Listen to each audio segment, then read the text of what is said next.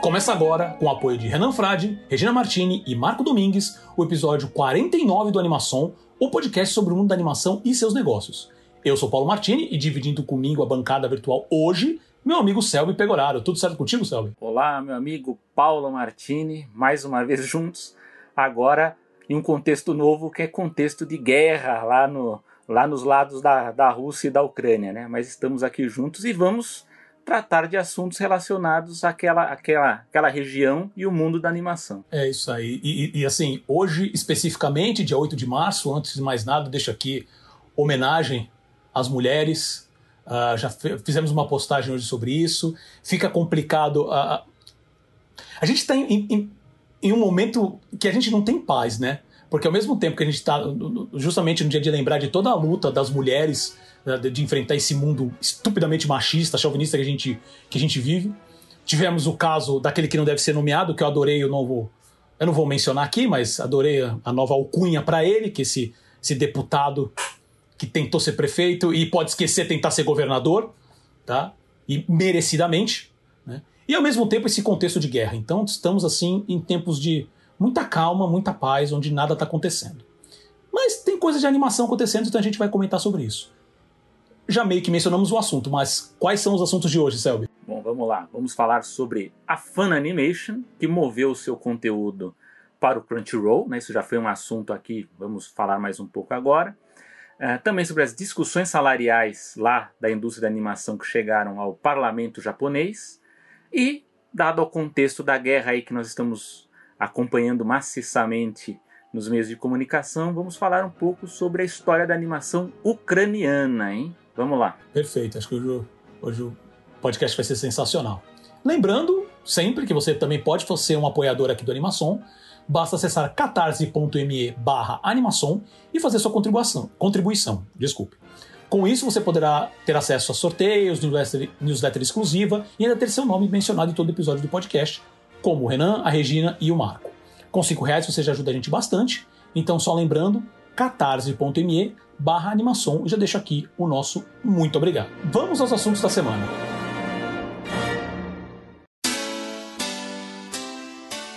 Animes em destaque, migração do conteúdo para o Crunchyroll e discussões salariais chegam ao parlamento japonês.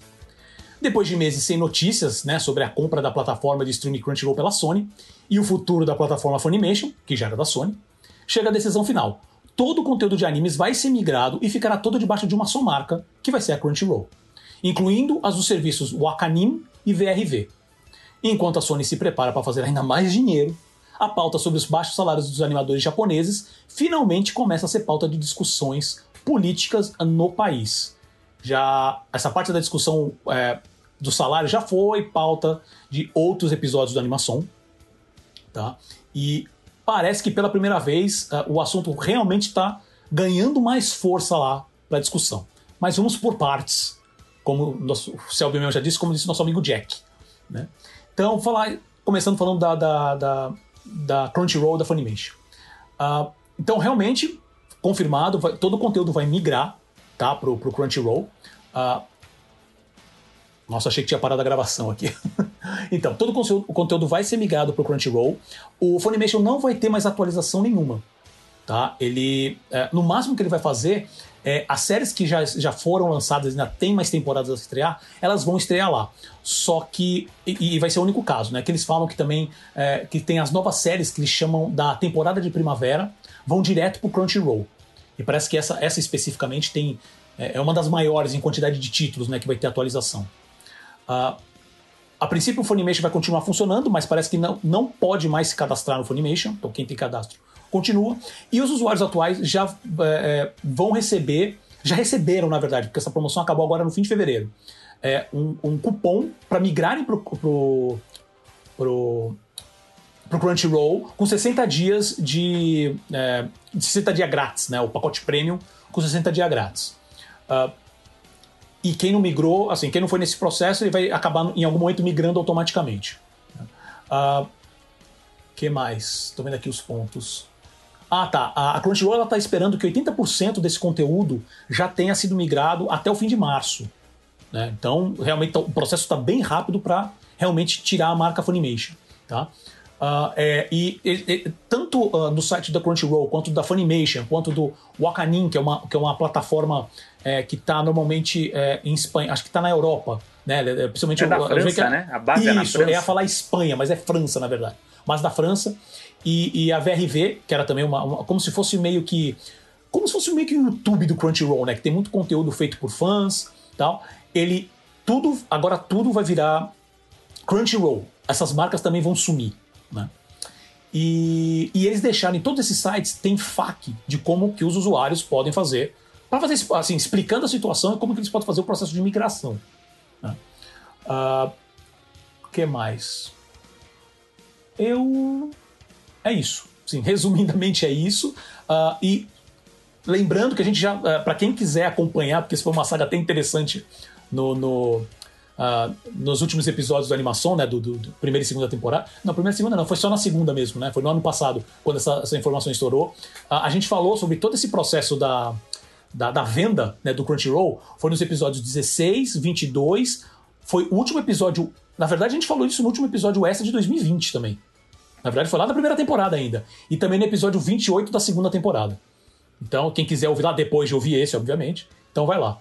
E antes de passar para a questão do salarial, diga aí, meu amigo Sérgio, quais são os seus comentários sobre essa migração? É, a gente já. Inclusive, a gente chegou a citar um pouco sobre a, a Crunchyroll quando a gente discutiu nas últimas edições sobre essa questão da consolidação né, dos serviços de streaming, como que que essas plataformas elas vão se concentrar, porque eu acredito, aí é opinião do Selby aqui, né, eu acho que a tendência é a gente ter uma redução né, no número desses serviços, uh, vão ficar as maiores, né, as que têm um maior acervo, é, embora eu acho que era interessante ter a Funimation e o Crunchyroll como serviços separados por uma questão de concorrência mesmo.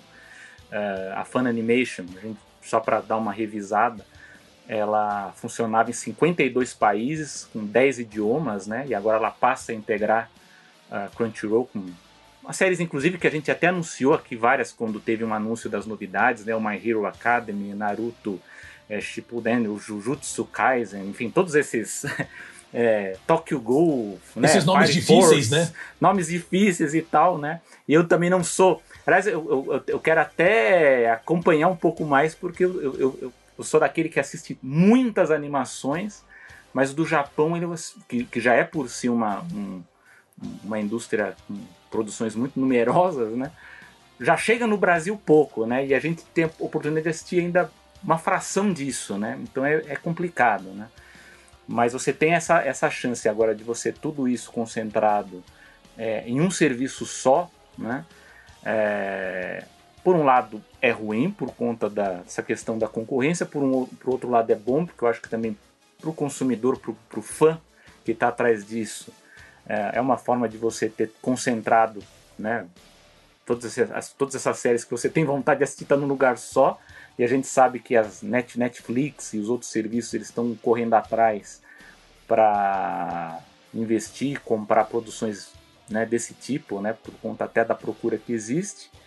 Uh, mas enfim, mas eu tenho, eu tenho eu levanto algumas dúvidas, né, em relação a, a essa fusão, que é, é justamente sobre o número de assinantes e como que funciona o próprio modelo de negócio, né, que a gente não tem muita informação e, e agora menos ainda, porque a gente está tendo justamente a processo, né, de, de fusão aí dos serviços, né. Uh, eu sei que o número de assinantes global estava variando entre 4 e 5 milhões. Eu não sei se o Paulo me confirma se já passou dos 5 milhões. A última informação que eu tenho é que uh, o, o Crunchyroll estava na faixa dos 3 milhões mundial. É, ainda nos 3 é. milhões? Isso, isso. Na verdade, eles estavam nos 2 e pouco, aí bateu os 3, mas isso foi já no ano passado. Se passou já disso, assim, já está muito fora disso, eu não li mais informação sobre isso. Nas últimas então. informações que eu fiz, até para procurar por essa notícia, os sites que eu achei estavam falando em 3 milhões ainda. Então, mas aí, aí vem aquela coisa, né? Mas o modelo de negócios deles.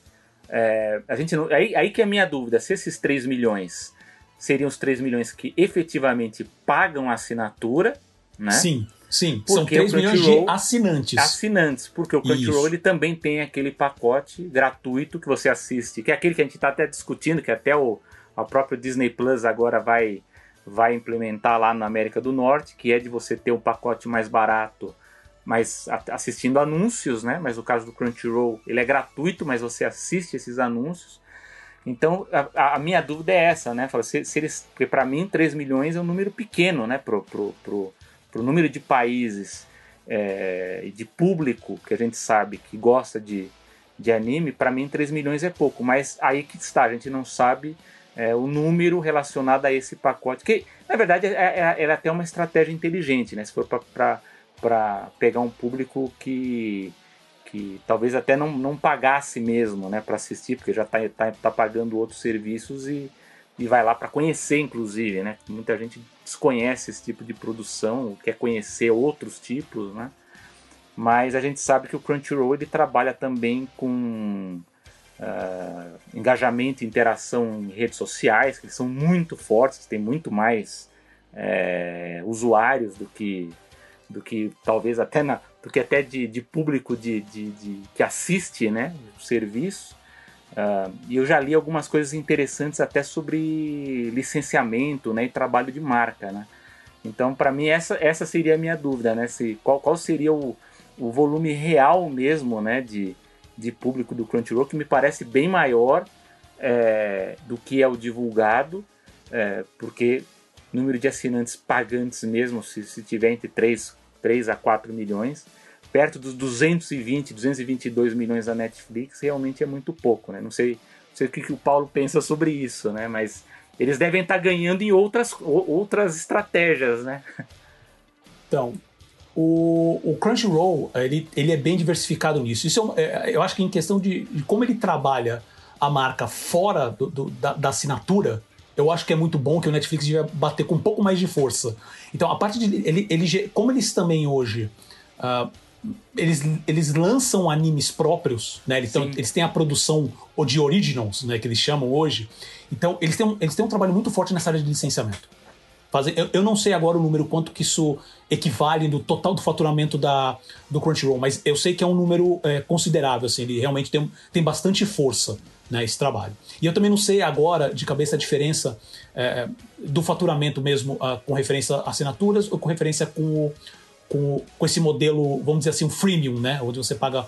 Uh, na verdade, nesse caso não seria um freemium, né? Porque você paga um pouco, paga menos e, e, é, e, é, atingido por publicidade. Se eu não me engano, o do Crunchyroll especificamente, você não paga menos. Ele é um pacote gratuito, onde você não tem uh, alguma. Por exemplo, os lançamentos em tempo real no Japão não acontecem só para quem tem conta premium. Acho que demora acho que 24, 48 horas para ser disponibilizado para quem tem conta gratuita. Mas eu estou puxando agora esse número pela memória. Me corrijam, quem estiver ouvindo, pode comentar lá no, nas tem, redes sociais. Tem uma questão também de qualidade, né? Parece que a resolução também Sim, é a resolução né? ela, é. ela não chega no 1080. Ou, não sei, eu não sei se ele já tem 4K, agora eu não tenho de cabeça. Mas eu não sei se ele chega no 1080.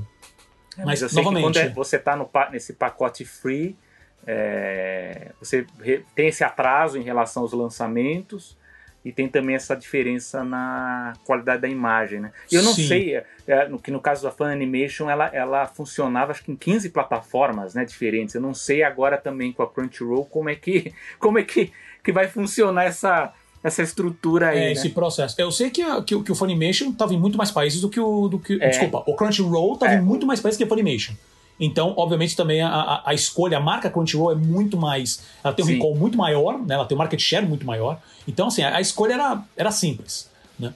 Ah, e no, o que eu ia falar é o seguinte: é, eu estou puxando esse número pela memória, eu não tenho 100% de certeza, mas o, o que me lembra com referência a qual era o público dele gratuito aí alcançava na faixa acho que de 70 80 milhões. Não era um é. número desprezível. Não, não é, não. O, Eles o número que eu vi. Eu fortes, um número, mas eu não tenho assim, 100% de certeza desse número, tá? É, Depois eu o, número, o número que eu achei dá que o Crunchyroll tem é, 90 milhões de usuários em 200 tá, países. Tá, dizer, então, é... é... tá mais ou menos próximo do que eu, do que eu tava imaginando, é. que são 3 milhões pagantes, o restante é, é, é gratuito. Só que assim, que, e eu lembro de. Uh, novamente, tô puxando pela memória, mas eu lembro de que, uh, justamente pelo número ser tão absurdo, o número de gratuitos, que o que eles faziam com publicidade era realmente muito maior do que eles faziam com, com as assinaturas. É. Né? É, então, esse ponto uh, que eu levantei. É, eu, eu, só não sei qual é a porcentagem, isso realmente eu não sei te dizer. Né? É, eu tentei, então, eu tentei ir atrás no, do, dos dados do Brasil, né? O único dado assim que eu tive muito tempo, porque a gente está fazendo outras coisas também, mas o último dado que eu encontrei, que é de 2018, uh, que eu encontrei que era um dado que tentava, tentava analisar o número de acessos né, ao site do Crunchyroll. E em 2018 ele era, ele era. O Brasil era responsável por pouco mais de 5% dos acessos. O que daria na época, 2018 tinha bem menos assinantes né, do que hoje, daria por volta de 50 a 60 mil, né? 50 60 mil pessoas. Né? Então esse é o, é o número mais próximo que eu encontrei de dados do, do Brasil. Então, e acho que puxando por esse, esse teu comentário, sabe, acho que vale, vale o seguinte comentário.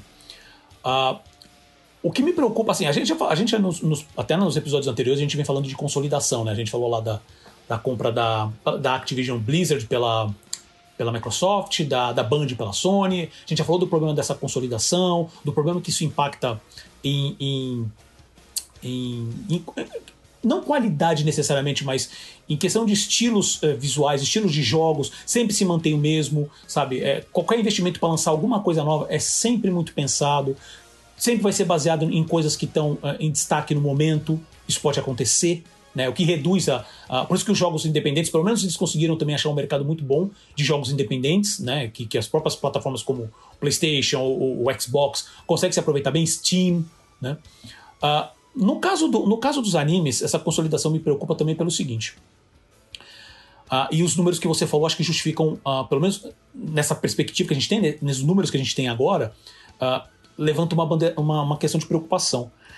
Que é, você tem. O, o anime, ele, ele é uma coisa, ele é um tipo de conteúdo mais nichado.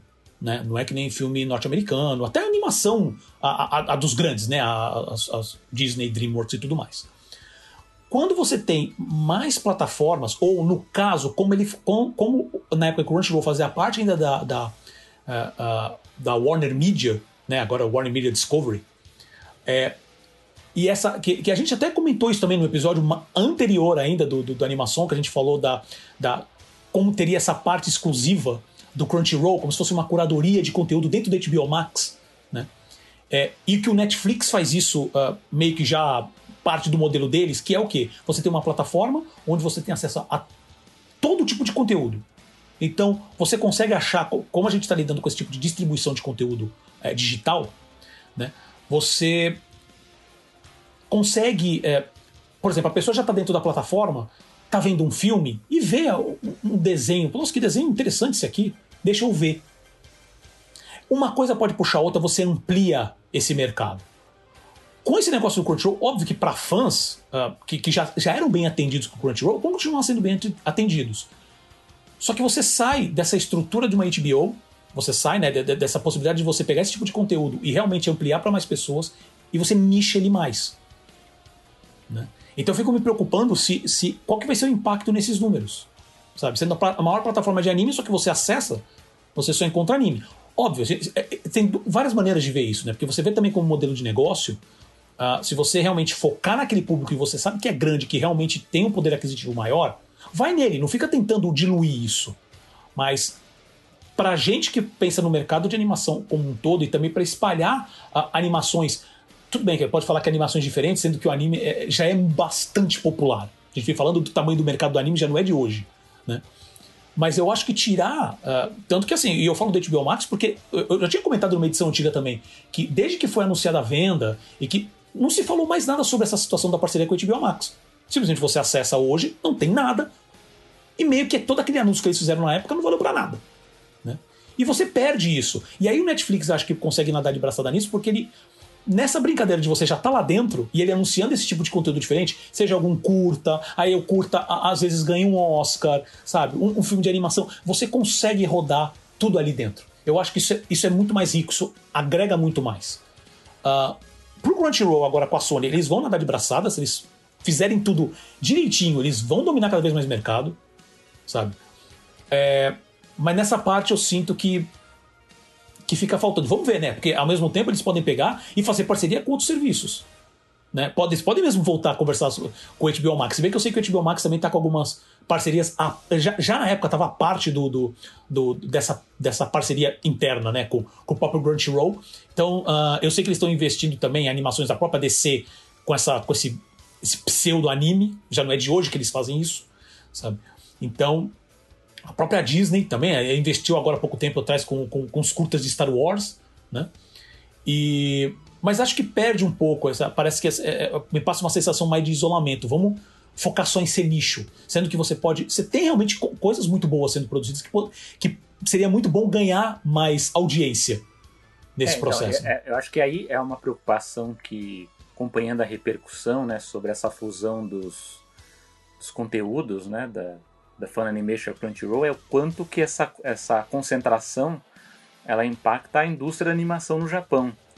Porque, por um lado, há esse investimento em produção original, por outro lado, você tem uma grande concentração é, de enfim, aquisição de séries que são produzidas e, e, e, a gente sabe, a gente já tem, tem até uma edição aqui da animação que a gente discute bem essa questão da indústria no Japão, que é aquela história, se produz como louco, se não der certo, acaba, para, se produz outra coisa, é, troca-se equipes, fecham-se estúdios, então há, há, um impacto muito forte é, da, da, produção da animação no Japão em relação a como eles, essas produções são distribuídas e também de acordo com a audiência. Né? Então a gente vai ter uma movimentação também em relação a isso. Né?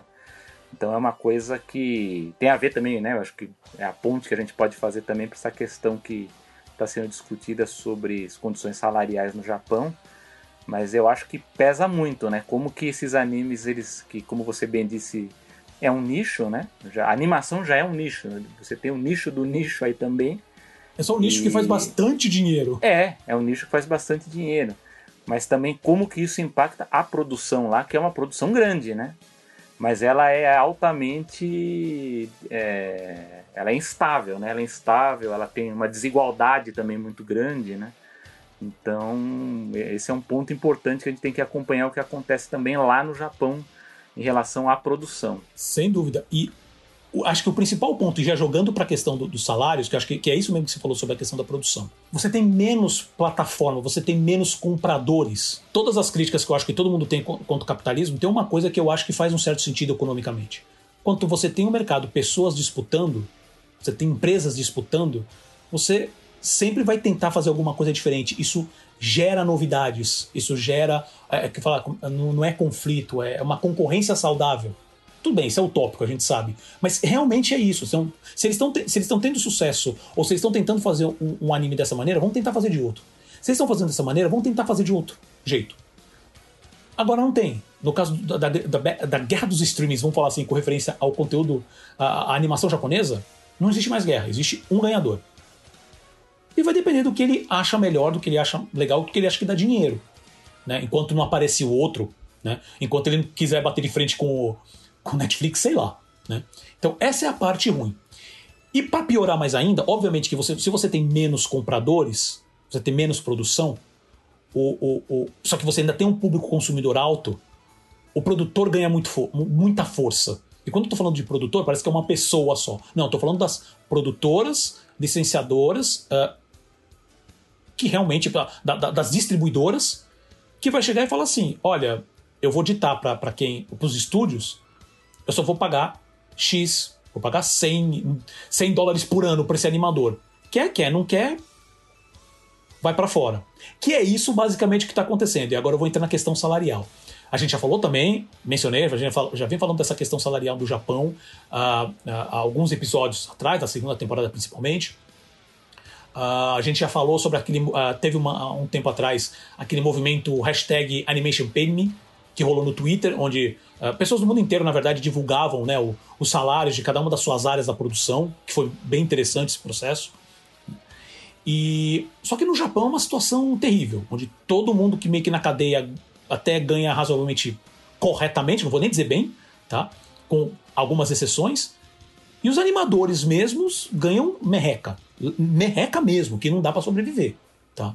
E pela primeira vez esse assunto finalmente ganhou pauta numa discussão no parlamento japonês. Tá? Então, vou passar alguns dados aqui. No dia 4 de fevereiro de 2022, um membro do, do parlamento japonês, que é o Hyoriyuki Moriyama, do Partido Democrata Constitucional do Japão, que é um partido de centro-esquerda, é, levantou a questão dos baixíssimos salários que os animadores japoneses vêm recebendo, que fica ali na faixa do, do 1,1 milhão de yen, que daria 9.500 dólares por ano. 9.500 dólares por ano, dá, dá 800, 800 dólares por, por, por mês. E isso, assim, animador, intervalador, sabe? Pessoal que é da cadeia, da produção mesmo da, da animação. Né? E o que, que aconteceu? O que está acontecendo? Óbvio que tem pessoas que estão literalmente estafando, estressando, sabe? Eu não vou nem entrar no mérito que isso é terrível sobre a questão do, da taxa de suicídio no Japão, que também acontece nessa indústria, tá? E os que não, não chegam a essas vias, eles desistem da área, ou como está acontecendo muito hoje, que, tá, que, que novamente, a, a, a, gente já fala isso direto, a, a, a demanda, o consumo do, do, do, do anime, do desenho animado, tem crescido. E a China tem pegado muito desse. tendo essa, essa, essa fuga de talentos para a China. Só que assim, não é uma fuga mesmo. O pessoal não está indo para a China. Estão trabalhando remotamente do Japão. Porque a China paga melhor. Vou nem falar correto, paga bem melhor. Né? E, e é muito engraçado que assim, que é, é, é, aquela questão, assim, como sempre não importa quando você tem todas as informações, que você apresenta dados, sempre que vem alguém vir retrucar e falar que não, que você está errado. E o que aconteceu aqui é, o representante do parlamento, é, na matéria que eu procurei não tinha o nome desse representante, ele retrucou esse, o, o Moriyama, né, falando que uh, o estudo de 2019 da Janica, se não me engano, acho que fala assim, que representa os trabalhadores do mercado de animações japonesas, mostrou um aumento da média salarial desde 2015 e que essa média, é, que essa média estaria acima da média salários nacional no Japão. Só que o diretor da, da, da Janica, o nome dele é Yasu, Yasuhiro Irie, ele tweetou falando assim: pera, essa média ela é feita considerando todo mundo da cadeia de produção. Todo mundo da cadeia de produção. Então, desde o do animador, assim, do intervalador mais baixo que tem, até um, um produtor e um diretor. Produtor alto e um diretor. Então, óbvio que esses salários mais altos vão acabar puxando para cima. Né? Se você vai direto na área, que é realmente da produção do dia a dia, de realmente fazer o desenho, é baixíssimo, é esses valores que passou. Né? Quer dizer, o próprio, dire... o, o próprio responsável pela pesquisa fala assim: você está lendo isso errado. Porque tem isso aqui. E, e, e, o pessoal normalmente fala assim: ah, porque esse é da faixa entre 20 e 24 anos. É, em partes, porque tem muita gente que quer. É, e isso que às vezes o pessoal fica difícil de entender. Tem muita gente que gosta, a grande maioria gosta de animar, porque gosta de animar. Ele não quer animar, animar, chegar no ponto e virar diretor. Ele não quer animar, chegar a virar produtor, sabe? Ou então virar só diretor de animação, né? Não diretor do projeto como um todo, mas cuidar de áreas específicas. Ele quer sentar e fazer animação. Então você vai pegar animadores na faixa dos 30, 40, 50 anos, 60 até, dependendo da situação, que estão ganhando 9.500 dólares por ano. Que o cara sobrevive? Tanto que existem, né? Até no, no, no, Eu não lembro se a gente já comentou sobre isso, mas no Japão você tem. tem não, é que eu não lembro o nome da. da, é, da ação que tem lá, que, que, é uma pessoa que ele pegou uma casa, ele montou uma casa e aluga por valores super baixos para animadores que não tem lugar para ficar. Mas também assim, a casa, o, o cara faz isso com mó, sabe, com mó boa vontade e tal. Ele também tá, tá puxando, sabe-se lá da onde recursos para manter. Mas assim, a gente sabe que no Japão é tudo bem pequeno as estruturas. E nessa casa que dá é ainda menor é um quadrado, às vezes, de 10 por 10, acho que nem isso, às vezes. Né? Onde o cara tem a cama, o espaço e o banheiro é comunitário, sabe? A cozinha é comunitária. Mas pro cara simplesmente não, o animador não ir morar na rua, sabe? Então, assim, é uma situação terrível, mas o bom é que uh, o meu ponto com tudo isso aqui é finalmente é o início do início, onde no Japão essa, toda essa discussão que só tava assim, todo mundo sabia aquele né, o segredo mais à vista de todo mundo. Finalmente essa discussão está sendo levada para esfera política que realmente pode chegar e implementar algum tipo de mudança sistemática, né? E isso é bom, mas assim, já, dá, já deu, já deu para notar só porque eu falei aqui que vai ser uma briga terrível, né? E você, sabe o que, que você acha disso tudo? Não, não, a gente até quando você apresentou a pauta, eu falei, o que eu espero é que também não fique só no informe, né? Espera que tenha uma formulação de de política pública, né, uma, uma reformulação para que isso seja organizado, porque do jeito que está a gente vê que, que é muito precário, né, a animação no Japão é, é, é, é até uma coisa estranha falar, né, uma, porque tem uma produção muito rica e ao mesmo tempo os animadores são muito mal pagos, né. Então, mas eu espero e, e assim que apareça alguma formulação aí de, de política pública, a gente volta a falar também sobre o assunto aqui, discutir, porque eu acho que isso, isso sim é uma coisa é, que interessa pra gente, que eu acho que até vai, vai, vai fazer até com que a animação japonesa é, melhore ainda mais do que é, né? Eles tendo muito mais condições é, de trabalho. Exato. Que é só para finalizar, é aquilo que a gente sempre fala assim: ah, é uma situação terrível, então, poxa, eu vou parar de consumir é, é, é anime por causa disso. Ok, amigo, você obviamente você faz uh, o que a sua consciência mandar. Mas é só para deixar claro que esse tipo de ação individual, numa situação como essas, não é isso que resolve. Né? Ah, vou, vou, começar a reciclar o lixo. Cara, é ótimo, faz todo sentido. Vou começar a economizar água, faz todo sentido. Mas o que, que adianta você economizar água quando o, a água que você consome, que a população consome, equivale a 12, 13% de tudo que é produzido de água, onde 70% está no agronegócio? E você sozinho, dentro desses 12, 13%, que eu acho que o número é menor até, eu tô chutando 12, estou chutando um pouco alto. É, e que todas essas pessoas, vai, digamos assim, todo mundo resolvesse economizar água. Você está falando de, uma economia dentro de um, de, um, de, um, de um grupo de 12% só, de um montante de 12%. Então você parar, que o Brasil inteiro parasse, como os, os números que você falou, todo o Brasil vai se juntar para parar de consumir o Crunchyroll por causa de esses problemas no Japão. Que são situações também, é, também no, tem que ver como é, que é a estrutura de cada um. Tem que ver também se o Crunchyroll mantém uma estrutura assim, que ele possa ser. É, é, é né, ou então ele compra animes de empresas que façam dessa maneira. Eu acho esse tipo de discussão válida. Né? Mas Brasil inteiro parou de consumir. Não vai fazer a diferença. Estados Unidos parou inteiro de consumir. Pô, é, é um negócio que vai fazer uma senhora diferença. Ainda assim, qual é a possibilidade real disso acontecer? Entendeu? Então, é, é nessa esfera que acho que a discussão realmente tende a algum tipo de modificação. Então é nisso que a gente espera e vamos continuar acompanhando e a gente vai trazer aqui para vocês.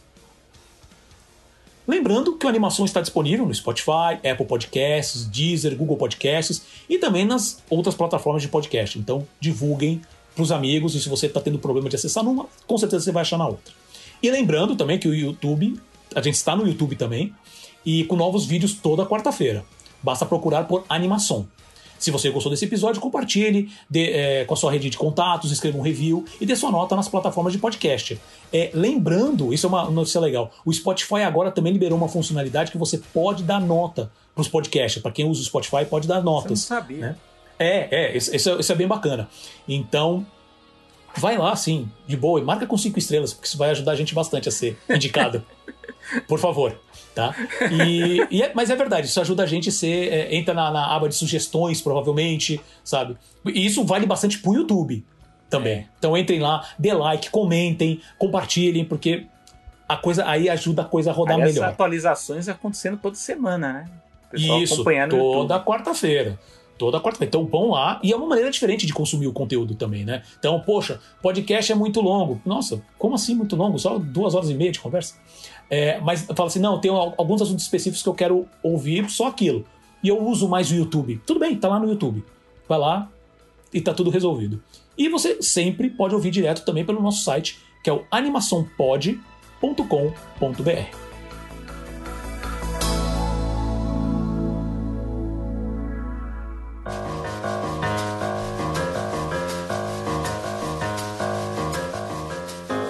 meus amigos. Você sabe que o, o, quando eu discutiu a pauta aqui com, com o Paulo, a, as pautas desse programa é para derrubar apresentador, né? Porque um é para falar nomes em japonês e o outro é para falar nomes em ucraniano, né? Então agora não é um programa fácil. Essa, essa edição aqui não, é, não tá fácil, né? Mas enfim, lógico que temos que falar um pouco aqui sobre história da animação ucraniana, né? Com a situação terrível que está acontecendo no leste europeu, é, com a invasão né, do território ucraniano pela Rússia, achamos que seria o momento de conversarmos né, um pouco sobre a história e o mercado de uma das grandes referências mundiais em animação é, e o impacto terrível dessa guerra. Né, a gente vai falar um pouco sobre a, sobre a animação ali na, na, na Ucrânia e também um pouco sobre os desdobramentos é, devido a essa invasão. A gente sabe que a, o leste europeu tem uma tradição muito rica em animação, que por uma série de razões, infelizmente, a gente não tem acesso aqui no Brasil. É, eu, eu, não sei o Paulo, né? Nós, nós, nós, nós, não somos muito novinhos, né? mas na, na década de 1980 e 90 é, desenhos do leste europeu ainda eram exibidos no Brasil, na TV Cultura, né? tinha um programa chamado Lanterna Mágica, que tinha um acervo muito bom de, de, de, de animações da Europa e da, da, da, Ásia, né? E da Europa o grande destaque eram as, os curtas-metragens do leste europeu. É, infelizmente, praticamente pelo que eu saiba, o acervo ele foi perdido em, em enchentes aqui em São Paulo. Uma pena, porque era um, era um acervo muito rico. É, e normalmente, até na época, se convencionava é, a, a a chamar aquela animação, animações que vinham da Ucrânia, da, da Geórgia, da Bielorrússia e de outros países, de é, animação soviética, né? Mas a gente sabe bem que cada país tinha a sua própria produção, né? Aliás, bem, aliás é bom lembrar que não apenas é, na União Soviética, então, mas outros países ali do leste europeu também tinham uma, tem, uma rica tradição e continuam tendo, que é o caso da, da Iugoslávia, que tem a tradição da escola de Zagreb, que hoje é, é na, na Croácia, é, da animação na Hungria, enfim. E hoje a gente vai tratar especificamente de uma, de uma indústria, né, de, um, de um local que é a Ucrânia. É, basicamente, é, a animação lá ela começou é, uma forma mais regular ali na, na, década de 1920, principalmente na cidade de Kiev, que agora a gente está aprendendo até pela por acompanhar a guerra que se pronuncia Kiev, né? E na cidade de Odessa também tinha produção de animação. Odessa, que é aquela cidade litorânea, famosa pelas escadarias lá do encoraçado Potemkin. São é, os grandes lá... dois, sempre foram os grandes dois polos né, de produção. É, os grandes polos de produção na Ucrânia. É, e é bem interessante para quem puder, até vou dar uma dica cultural aqui também para quem quiser acompanhar, assistir também algumas coisas de animação ucraniana, porque essa animação pioneira da Ucrânia, ela é num estilo bem diferente do que a gente vê do estilo pioneiro dos Estados Unidos, né? Então, nessa animação clássica ucraniana da década de 20, a gente não tem aquele estilo que até o Paulo comentou na edição anterior da, da animação borrachenta, né, do Rubber Hose. Ela é do uma animação exatamente, ela é uma ela é uma animação muito mais baseada em cut-out, né, e técnicas híbridas, né, elas parecem uns bonequinhos animados, né, mas é bem legal assistir, é bem, bem diferente do padrão americano. E a animação como, assim, a gente pode chamar de, de indústria, né, como, como, como uma produção mais regular, ela vai ocorrer é, a partir do finalzinho lá da década de 1950, que até então essas animações pioneiras eram, eram muito mais ligadas à propaganda, né, propaganda de Estado, o Estado bancava esse tipo de, de filme. Então a gente vai ter outros tipos de animações lá a partir de 1959, quando um departamento de animação, né, ele é montado é, dentro do Kivnot Film, né, que é um estúdio de, de filmes de ciência populares lá de, de, de Kiev. Ele era dirigido pelo Hippolyte Lazarchuk, né, que era, que era um, um, um homem com, com, uma experiência muito respeitada em cinema, né, então ele ficou responsável é, por, por, por cuidar desse departamento de animação. Então, um dos destaques é, um, é, uma animação chamada As Aventuras de Pepper, que foi lançada em 1960. E a partir de então, é, o trabalho do, desse departamento ele passa a ser identificado, né, basicamente como como boa parte da evolução desse histórico da animação ucraniana no período soviético, né? Então, só para vocês terem uma ideia, é, em 1991, é, esse, esse departamento né, no estúdio ucraniano, ele era o segundo maior da União Soviética, ele só perdia para a famosa Soyuz Multfilm, né, que é responsável por grandes animações é, russas, né, inclusive a Rainha da Neve, que eu já, já, já citei aqui, que talvez seja uma das animações mais famosas e que foi bastante exibido aqui no, no Brasil. Né? Mas esse estúdio ucraniano ele produzia cerca de 150, 250 minutos de filme por ano. E um detalhe interessante é que os animadores ucranianos eles rejeitavam tendências naturalistas, então eles fugiam bem do, do estilo que a gente conhece aqui da animação americana. Então eles recusavam-se seguir padrões banais ou a categoricamente a imitar estilos de outros países, né, da própria Europa Ocidental.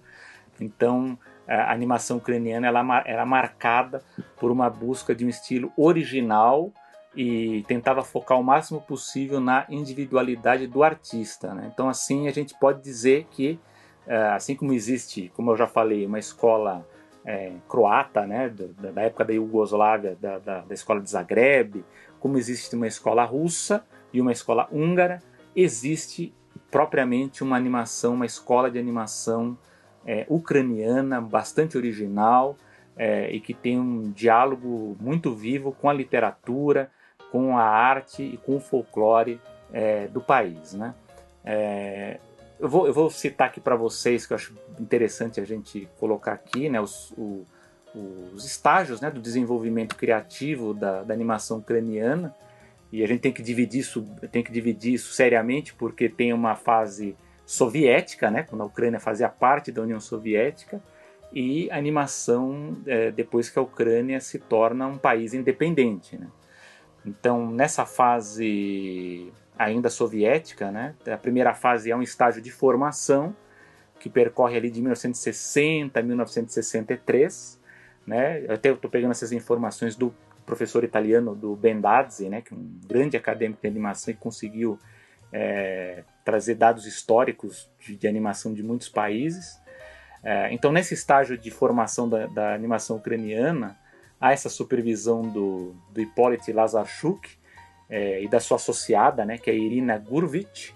É, então, nessa fase, são criados os primeiros filmes assim com mais regularidade, né, de, de dentro de um esquema realmente estruturado, né, de lançamento, né, de desenhos animados, é, já em substituição àquele estilo cutout, né, que é da década de 20, de 30, e abre-se espaço, né, abre-se um espaço para um ambiente mais criativo para jovens talentos é, educados em várias áreas, né, principalmente, por exemplo, de arquitetura, né, de, de design, que vão trabalhar com animação. Então eu vou citar alguns nomes aqui, desculpe-me pela pronúncia, mas acho importante citá-los, né, o Eugene Silocon, o Vladimir Dakno, o Davi Cherkassy, Cherkassky, a, a, a, Ala, a Ala Gracheva e o Tsar é, Orchansky, né? São, enfim, outros que trabalharam também com diretores de arte, o caso do Nikolai é, Shurilov, a Harna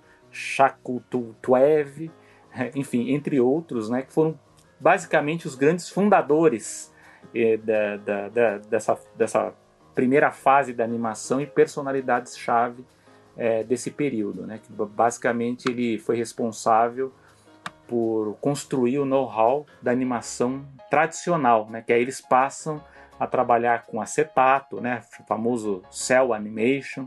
Eles têm uma, um período de aperfeiçoamento dessas suas habilidades profissionais e a busca por novas formas de expressão. Então são dessa época, né? Para quem quiser procurar, tem algumas animações interessantes, que é o caso, eu vou tra trazer aqui em português para vocês, né? Mas que é o caso dos Lobos Bêbados de 1962, ou de O Ovo de Ouro, que é de 1963, ou A Companheira da Rainha, de, 60, de 62, A Lebre e o Ouriço, de 63, é, esses dois últimos dirigidos pela, pela Irina. Né? Então, é uma fase é, inicial. A segunda fase, que vai de 64 a 67, basicamente é uma fase de. Assim como tem, teve um período de, de exploratório da animação nos Estados Unidos, vai ter um, um, um, uma fase exploratória na animação ucraniana, então ela basicamente pega essa fase dos anos 60, que é o crescimento do profissionalismo, de uma extensão de temas e gêneros. Então começa a abordar cada vez mais épicos folclóricos, baladas, lendas ucranianas, é, as animações todas contadas em formas de parábolas. Há também uma, uma, um investimento também em é, animação de marionetes, que é uma coisa, animação de marionetes fantoches, que é uma coisa muito forte no leste europeu, então a Ucrânia também é, trabalha com isso. É, vale mencionar, de... Selby, só te, só te interrompendo rapidinho, que você falou agora de animação de marionete, que acho legal falar, é que a primeira animação que foi criada na Ucrânia, pela minha pesquisa aqui, é uma é, chamada The Tale of the Straw Bull. E, e aí que tá, eu estou falando os nomes em inglês, uh, porque eu achei dois nomes em inglês. Eu achei esse é. e o The Chef Gobi que é que em, em, ucraniano ou russo, também eu vou matar a língua aqui agora, eu peço perdão, que é Solomeni Bichok, que é de um cara chamado, é, que seria, acho que pronunciaria assim, né, Venceslau Lewandowski, né, é. Que, é da, que é de 27, e, acho que, e ela caiu na mesma situação que, que caiu o nosso o Kaiser aqui, né, que é a primeira animação Sim. brasileira, que se perdeu. Tem no perdeu, máximo é. pequenos frames que foi divulgado na época em jornais e revistas. E, e, é isso. E era, uma, e era uma animação com marionetes de papel também. Então, nessa fase experimental, muito trabalho dialogando com literatura, é, folclore, é, assimilando origens também das belas artes nacionais, é, dominam novas técnicas. Né? Então, é, é, nessa fase que a animação ucraniana ela acaba sendo exibida em festivais internacionais de cinema e se tornam conhecidas é, mundialmente. Né? Então, uh, temos algumas animações de destaque desse período, que é o caso do Vida em Duas Partes, é, de 1965, do Hippolyte Lazarchuk. Temos outro que é Nikita, o, Coureiro, que é de 1965, da Nina Vasilenko. É, temos o Como os Cossacos Cozinhavam, é, Seu Bulash, que é de 67, que é o primeiro de uma do... série é, é uma série popular, né? Sobre é. três cossacos sem. É, Exato. Essa é uma série muito, muito conhecida, né? Muito clássica deles lá, que é dessa fase da animação exploratória ucraniana. Até eu cheguei a ver um, a, a ver um pouquinho, vi, vi umas, vi umas cenas, né? Também. E... Não, é bem interessante. Essa é muito bem animada e é realmente uma série que fez bastante sucesso lá. Bastante sucesso. Tinha uma outra aqui chamada O Homem que Sabia Voar, de 1968 é, e o filhote de urso e aqueles que vivem no rio. E vários desses, desses títulos que eu estou falando aqui, eles ganharam é, prêmios em festivais é, internacionais, né? Para vocês verem que como, como a animação é rica, né? E muitas vezes a gente não tem acesso, né? Como, como que eu acho que há um espaço ainda muito grande para a gente, sei lá, uma ideia aqui, talvez um streaming de animação mundial aí, como a gente já a gente viu que na Europa tem um, tem um projeto ali de, de unir né, essas animações que, que são lançadas em festivais, né?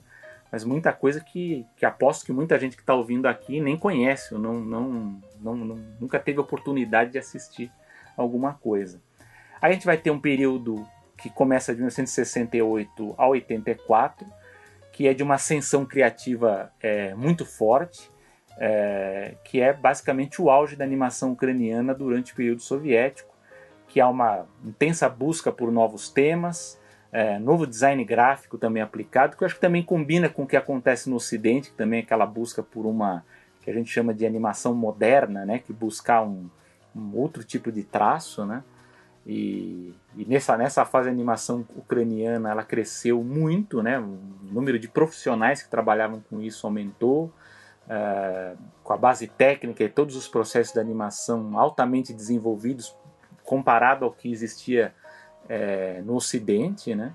E esse conselho artístico do, do, do, estúdio na época, ele consistia dos principais animadores ucranianos e é nessa fase, né, já finalzinho dos anos década de 60 até década de 80, a escola de animação ucraniana ela possui uma relevância significativa é, na animação mundial, né? E aí aparecem novos diretores, né? O Vladimir Koncharov, a Natália Marchenkova, Helena Barinova, o Alexander Vikin, o Mikhail Titov, que eu gosto muito das animações dele, tive a chance aí nos últimos dias, que agora a Ucrânia está muito no assunto de, de assistir vários trabalhos do, do Mikhail Titov, alguns até assustadores, é para quem gosta de animação de terror aí tem um tem, um, tem uns exemplos muito legais. Né? A animação de fantoche também, que é representada nesse período pela Valentina Kostileva, também fantástico. É, e, de novo, animações que trabalham gêneros diferentes, de contos infantis a parábolas filosóficas. É, teve um, um, destaque desse período aqui, é, que eu pego aqui dessa fase. Deixa eu ver aqui, que teve um diretor aqui. Ah, da, da, da própria Irina, né? Irina Gur, é, Gurvit, que eu citei, né? Que também faz, faz também um, uma série de dezenas de filmes nesse período. Aí um desses destaques é a balada de, de, de do Coração Quente, né? Que eu estou traduzindo aqui porque não tem o nome o nome oficial em português, né? E tem um filme pacifista, pacifista também, de 1969, a, a marcha do, do, do vigésimo, não sei se tem alguma coisa a ver com o século XX, enfim. Uh, e tem um outro de 1972 que é Como as Esposas Venderam Seus Maridos, que é considerado uma obra-prima e um filme muito divertido e, e reverente, uh, que é baseado no antigo, uma antiga canção ucraniana, né? Então, uh, fala como que as mulheres levaram os maridos para o mercado para vender pelo melhor lance, né? Fazer um leilão ali. Então tem tem, umas, tem, um, tem uma, um, umas histórias muito interessantes, né? É, tem outros outros títulos aqui que eu poderia ficar falando, mas até acho que pela dica cultural que eu vou dar, quem está ouvindo aqui vai, tá, vai ter acesso a eles. Uh, eu já vou passar agora para a quarta fase da, da animação ucraniana, ainda na União Soviética, que é a fase da perestroika, né? fase da reconstrução, que vai ali de 1985 uh, a 91 que é com esse início, né, que a gente sabe que, que é aquela fase final da União Soviética, antes do, do, do grande desmonte, é, o, o, estúdio ele não deixou de ter trabalho, teve muita produção nessa época. É, a grande diferença nessa fase é que os animadores né, e os diretores é, eles esperavam mudanças para melhor e aí eles foram capazes é, de trabalhar temas que antes eram proibidos. Né? Então, nessa fase, o estúdio, o estúdio ucraniano ele produziu até 250 minutos de animação por ano, né? então é, é bastante. E tem casos aqui, por exemplo, do, do Vladimir Dakno, que, que, que, criou um filme tecnicamente elaborado chamado Eneida 17, que é dessa fase do, da transição dos anos 80 para 90. O caso do Davi Cherkassky, que também fez um musical em animação em duas partes. É, teve o Ilha do Tesouro, que é uma adaptação né, do, da história do Robert Louis Stevenson. E esse tem, no, no tem para assistir também na internet, para ver também é, com, um traço bem interessante. Uh, e também animações críticas é, ao regime soviético. Né? Então também tem alguns, alguns curtas produzidos especificamente para aproveitar esse período em que te, houve uma uma certa liberdade para ter esse tipo de, de produção. Uh, aí, lógico, em 24 de agosto de 1991, a Ucrânia tem a sua declaração de independência, né, após ali o fim da, da União Soviética, entra aí uma nova situação social. É, os animadores, cineastas de animação ali, eles acumularam uma experiência muito grande. De novo, Nessa época eles ainda eram a segunda grande força atrás da Soyuz Multifilm, que era a gigante da animação russa, né? E, e, vale destacar que nessa fase da Ucrânia independente, o governo ele ainda ofereceu condições para as produções cinematográficas na Ucrânia. Então, por boa parte dessa década de 1990, uh, eh, o governo ucraniano bancou a, a, as, as, animações na Ucrânia e houve um, um, grande florescimento, uma nova geração surgiu nessa fase. É, muitos que começaram a, antes como animadores de layout passaram também a, dirigir projetos, né? Então, alguns muito bons aqui que eu peguei é o Crocodilo de 91, do Mikhail Titov, que para mim é um dos grandes destaques para mim, que eu gosto. É, tem outro que chama Múmia Rossoshka, e Mineshka, que é da Natália Chernishka, que é muito interessante também. Tem outro que é Histórias, Histórias da Vovó, Histórias da Avó, que é de 93, que é baseado no folclore judaico, que é da Helena Casa, Casavina. Tem um outro também que é bem legal, que é a História de um Porquinho, da, da Ludmila é, Sashkova. É, todos esses produzidos lá em, em Kiev, né? Então esses filmes fizeram muito sucesso no mercado interno e eles representaram a produção ucraniana é, em festivais internacionais. E, de novo, nessa fase independente, eles se concentram, todos esses curtas-metragens, todos esses projetos ucranianos se concentram a expressar a cultura, o folclore e a literatura é, ucraniana. Né? Então, isso é, muito, isso, é, isso é muito importante a gente destacar, até porque a gente tem muita discussão é, sobre esse caráter nacionalista, por vezes até ultranacionalista, né, até para o lado negativo, mas é porque a Ucrânia, historicamente, e isso é muito forte quando a gente vai assistir, qualquer um que vai assistir a animação ucraniana vai perceber que é uma característica muito forte, que é a busca de uma identidade nacional.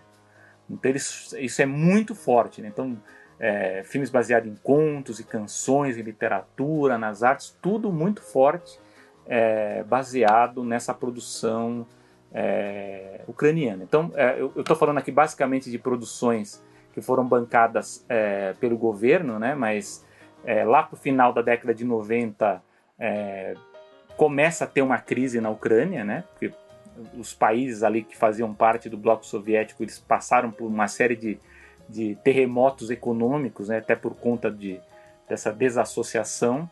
Então o governo ele parou de bancar né, por um, ali no final da década de 90. Então houve uma, uma, uma redução muito forte da produção ucraniana e muitos desses grandes profissionais eles foram trabalhar em estúdios nos Estados Unidos, na própria Rússia, é, na Polônia, na Hungria, na França, em outros mercados, né? É, houve uma tentativa de uma empresa privada, que acho que talvez seja o maior destaque a se dizer aqui, que foi uma produtora ucraniana-francesa chamada Boris Fin Alauds, espero que esse seja a pronúncia certa, que abriu as suas portas em 1994. Então foi o primeiro estúdio comercial da Ucrânia, abriu em 94, né? Então, é, embora isso é um, é um destaque da, da, da, história desse estúdio, que embora o estúdio ele bu buscasse evidentemente é, fazer produção para lucrar, né? havia sim uma, uma uma intenção também de, de, de, de, investir em produção autoral, né? Então aqui tem muitos filmes muito bem sucedidos, né? Da, como eu já citei, com as da, da última esposa de, do, do, do Barba Azul, né? Do Alexander Bubnov, tem o Nove e Meio do Sergei Kushnerov, o E igual a MC, que é da Ala Shurikova também. Então filmes bem interessantes que representam essa fase da animação privada, né, uma animação comercial de uma empresa privada que tentava também é, acompanhar a demanda do mercado, né?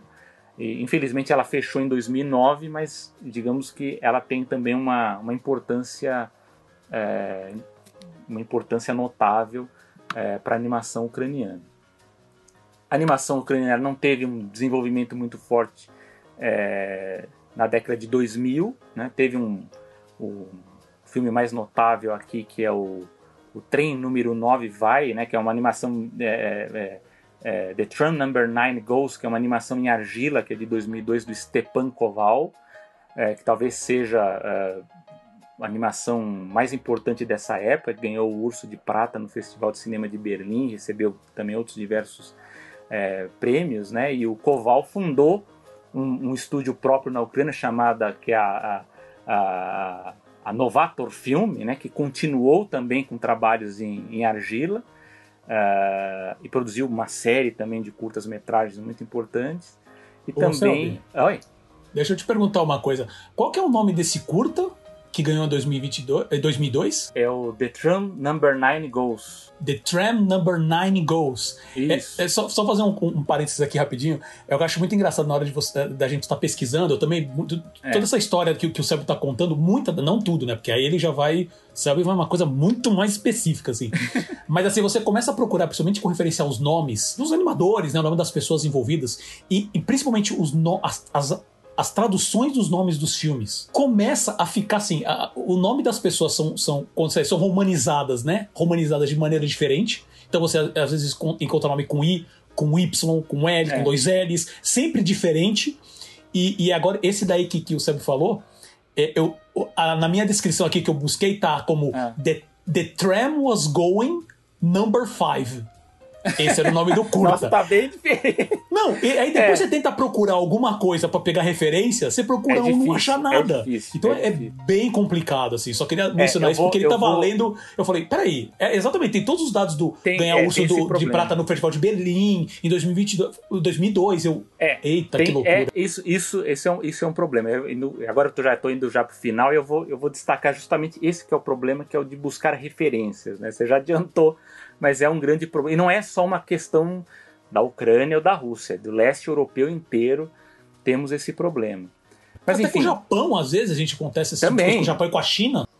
Exatamente, até porque o Japão tem essa questão de relançar várias vezes com distribuidores diferentes e aí muda tudo.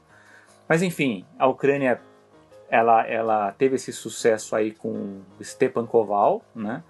Uh, teve também aqui do Eugene Sivocon, também, que também tem esse Vamos. Nem, nem, vou, nem vou dizer os títulos aqui, porque eu já sei que vai dar problema, até porque eu, eu, eu quando eu fiz nesse trecho aqui, eu achei é, títulos diferentes, né? Então nem vou, nem vou citar. É, exatamente mas, meu ponto. Mas é engra, engraçado que justamente desse, desse, desse período eu achei mais, mais incongruências dos anos 90 e dos anos 2000 do que dos antigos, né? Mas aí eu vou falar talvez por que, que ocorre esse problema. Mas enfim, e aí já caminhando aqui já para para nossa atualidade, né, na década entre a década de 2010 e 2020, os estúdios independentes vão ganhar mais importância. A própria Novator Film ela, ela vai produzir essa série chamada Meu País Ucrânia, né, que também vai, vai, vai ser uma produção relevante. Tem o Animagrad, que tem sede lá em Kiev, né, que também uh, teve um, um longa-metragem que eu tenho em inglês, que é de The Stolen Princess, que é de 2018, que foi produzida com apoio do governo. Né. Aqui no e, Brasil se chama O Resgate da Princesa, chegou é? em 2018. Então, 2018. E basicamente, é, nessa última fase, a animação ucraniana ela estava novamente é, trabalhando é, com base em financiamento público, né? Então, governos que estavam bancando é, essa produção e ela agora nesse período, nesses anos antes dessa confusão toda aí com a Ucrânia, ela estava novamente ganhando volume, né? Com novamente mais profissionais chegando, uma nova geração aí também é, trabalhando. E nessa última fase haviam mais de 30 filmes de animação sendo produzidos na Ucrânia. Né? E só para trazer uma, uma, uma, informação assim de última, né, que a gente está acompanhando o que acontece, eu fiquei sabendo que animadores, mesmo com as bombas caindo lá em, Kiev, tem animadores que continuam trabalhando, né? Então eles estão produzindo do jeito que dá ali, tentando adiantar os seus trabalhos, né? Então é, a coisa continua, né? E aí agora vem esse problema todo do contexto da guerra, né, meu amigo Paulo? O que, que você, o que, que você me disse? Você conheceu, você, assistiu algumas dessas produções? O que, que você está acompanhando desse contexto agora relacionado com a guerra? O que eu ia falar, até, até só, só para complementar antes que me fuja, essa questão das referências, que é uma coisa que prejudica muito, ocorre porque nós não temos é, a não ser nos catálogos né, dos festivais que a gente tem acesso, nós, nós temos muita dificuldade com produção bibliográfica sobre animações do, do, do, leste europeu. Né? Eu sei que o pessoal lá da escola de Zagreb, da Croácia, eu sei que tem uma pesquisadora lá que está tá, tá produzindo muitos artigos, muito material em inglês, justamente para que essas informações sejam padronizadas e sejam é, conhecidas né, no, no, aqui na América ou no, na Europa Ocidental. É, mas não tem, é uma dificuldade, inclusive com a animação russa, com a, com a, animação dos outros países, por exemplo, a Belarus, que é uma ditadura, mas lá também tem produção também de animação, e por conta dessa falta de bibliografia, é muito difícil a gente ter acesso correto às referências, até para a gente buscar um título, para a gente ir atrás da animação para assistir, que às vezes ela até, até existe na, no YouTube para a gente conferir, mas justamente por falta de de não ter acesso à referência correta, a gente não encontra, né? Então essa é uma dificuldade que eu espero que com o tempo isso seja remediado. Vamos lá, Paulo. É, mas, mas historiador, pesquisador, é, ninguém, ninguém, precisa de um negócio desse, né? É. Então vamos ficar falando tudo errado mesmo. Não, eu, eu achei muito interessante também é que agora você me jogou na. Você, você parou de falar justamente falou assim: o contexto da guerra, Paulo, fala. Você quer que eu seja cancelado ou, ou, ou, ou, Bom, também pode recortar isso e colocar, né? Então, Uh, vamos lá. Não, Falando aqui, do contexto. Aqui, aqui bem falar. Aqui nós não ah. somos, não é um podcast de relações internacionais. Aqui isso, o ponto é falar isso. qual é o impacto do que está acontecendo para a animação. Né? É mas, mas temos aqui um doutor ou um mestre em política internacional. Eu sou especializado, tem uma especialização. Ah, desculpe, especializado, ok. Né? Uh, é, é, é, esse é fato, né, Selva? Assim, você tem, eu sei que você tem as suas opiniões, eu tenho as minhas sobre tudo que está acontecendo. Primeiro que é terrível, existe, você pode entrar nos méritos de, de, de cada da situação histórica que pode ter levado a isso. tudo que eu posso dizer e agora é minha opinião, não é a opinião do Selva, é minha opinião, é existe claramente um agressor, claramente, Sim. tá? Então, para mim, nada justifica um, um, um, país daquele tamanho fazer seja lá o que for num país daquele tamanho. Para mim, todas as. Uh, eu sei, eu tô colocando o meu agora só para tirar isso da frente e a gente focar realmente no assunto. Todas as explicações que eu vi até agora com referência a, a ao aumento do alcance da OTAN. Estou uh, usando esse exemplo de cabeça porque assim, eu não acompanho sempre, então estou pegando. Mas eu tento pelo menos me inteirar, pegar algum tipo de argumentação para ter isso mais claro. Porque existe um. É, é, sempre fala assim: você pode falar que olha, a situação é, é, é tem todas as suas nuances, Uh, você tem que ver também, por exemplo, toda aquela, aquela, desculpa terrível de que não estamos invadindo porque tem a, o, o, você tem ultranacionalistas na, na, você tem nazistas ultranacionalistas na Ucrânia. Isso é razão para invadir, sendo que na Rússia tem bem mais. É. Sendo que sem falar que, o próprio que Putin não vou confirma, nem é isso que eu ia falar. Considerando o seu próprio Putin e o pessoal lá, então assim, você tem é, existe claramente um agressor e não é a Ucrânia. Tá? Por isso que a gente está até focando aqui na Ucrânia, porque assim, se a gente entrar no contexto de animação, a história da animação soviética, quando eu digo animação soviética, animação russa, né? Falando especificamente da Rússia, produção de filmes, pô, se, você entra na questão do, do próprio. Uh, a Rússia tem uma, uma, uma, uma, parcela na história do cinema, do cinema gigantesca. O Encoraçado Pontemkin, né? Que é de, nem sei, acho que é de 18, 1918, se eu não me engano. Que é que basicamente trouxe o conceito da edição aos filmes, sabe? Isso é um valor inestimável, sabe? E ainda tem gente tem, tem, tem, um certo evento aí de cinema que tá querendo tirar a edição e curta de animação da apresentação principal. Eu não vou falar o nome, tá? Isso a gente vai discutir depois. Oscar, vai, não vou falar vai... o nome. É, isso é outra, essa é outra discussão. Mas eu acho que vai, vai capaz de voltarem atrás, né? Isso, já aconteceu. Isso. Perfeito. Mas assim, por mais que, que, a gente não vai ficar entrando aqui na discussão, eu acho que. E, e, sério, esse é um tipo de conversa que eu ainda não consegui ter com o Selby, mas ele já postou algumas coisas sobre isso no, no Twitter dele. Eu já postei meus. meus o pessoal costuma falar, né? Uns, uns shit posts de vez em quando lá no meu. Que não é tão shit post assim, porque eu, eu continuo, assim, até você ter uma informação melhor, eu continuo é, com essa com essa com essa meu posicionamento, eu tô procurando sempre para melhorar, para entender mais. E o Bruno sempre nosso contato aqui, falou que o Encoraçado Potequim é de 1925. 25, tá? É verdade. Mas a questão política, tá? E principalmente quando você tem uma situação de guerra, é muito importante. A gente já falou aqui sobre. Não precisa falar nada sobre Afeganistão, que a gente já fez um, um, um podcast, um, um, episódio da animação só sobre Afeganistão. Não, não só, né? Mas foi o assunto principal. A gente já falou sobre uma situação também complicada de guerra com a Coreia do Sul, tá? E no caso da, da Ucrânia, a gente está falando agora, né, tem toda uma história hiper complicada com a Rússia, toda a situação da União Soviética e até muito antes disso. É, eu li isso num podcast falando de história, e Selby me corrija se eu estiver errado. Mas pelo que eu entendi, pelo que eu entendi a Ucrânia, né, que digamos a gente conhece hoje como território ucraniano, principalmente que seria assim, Odessa, ou o que a gente chama hoje de Kiev, né, uh, eles, já eram, eles já são mais antigos que a própria Moscou né? Então, assim, é uma história antiquíssima e extremamente complicada. Agora, vou trazer mais próximo, tá? Antes da Segunda Guerra, quando o Seb estava falando dessa fase de início da produção na, na, na, na, Ucrânia, né? Que eu falei lá que o, que o Lewandowski fez o primeiro, o primeiro curta animado foi em 27. É, teve um período ali entre 31 e 32 que eles chamam de Holodomor. Eu não sei se pronuncia Sim, desse jeito, né? É, que, é a, que é chamam de ou então traduzindo como a Grande Fome que eu não entrei também muito nos detalhes, mas isso me deixou bastante curioso. Mas parece que foram algumas ações, uh, algumas decisões políticas do Stalin que causou assim a morte de milhões de ucranianos por causa de um problema terrível de distribuição de comida, de, de, de, de médicos. É, acho que o Selby sabe muito mais, então, Selby, por favor, se você quiser entrar em detalhes, você fica à vontade não, basicamente de interromper. isso, para não pra, gente não entrar, mas digamos, ele pôs então, os você... ucranianos para passar é. fome. Exatamente, Bom, isso é aí. Isso. Então, eu sempre falei isso desde o princípio da animação, foi isso. Você não tem como tirar a, a, a, a política de todo tipo de discussão, política e economia, né? De todo tipo de discussão.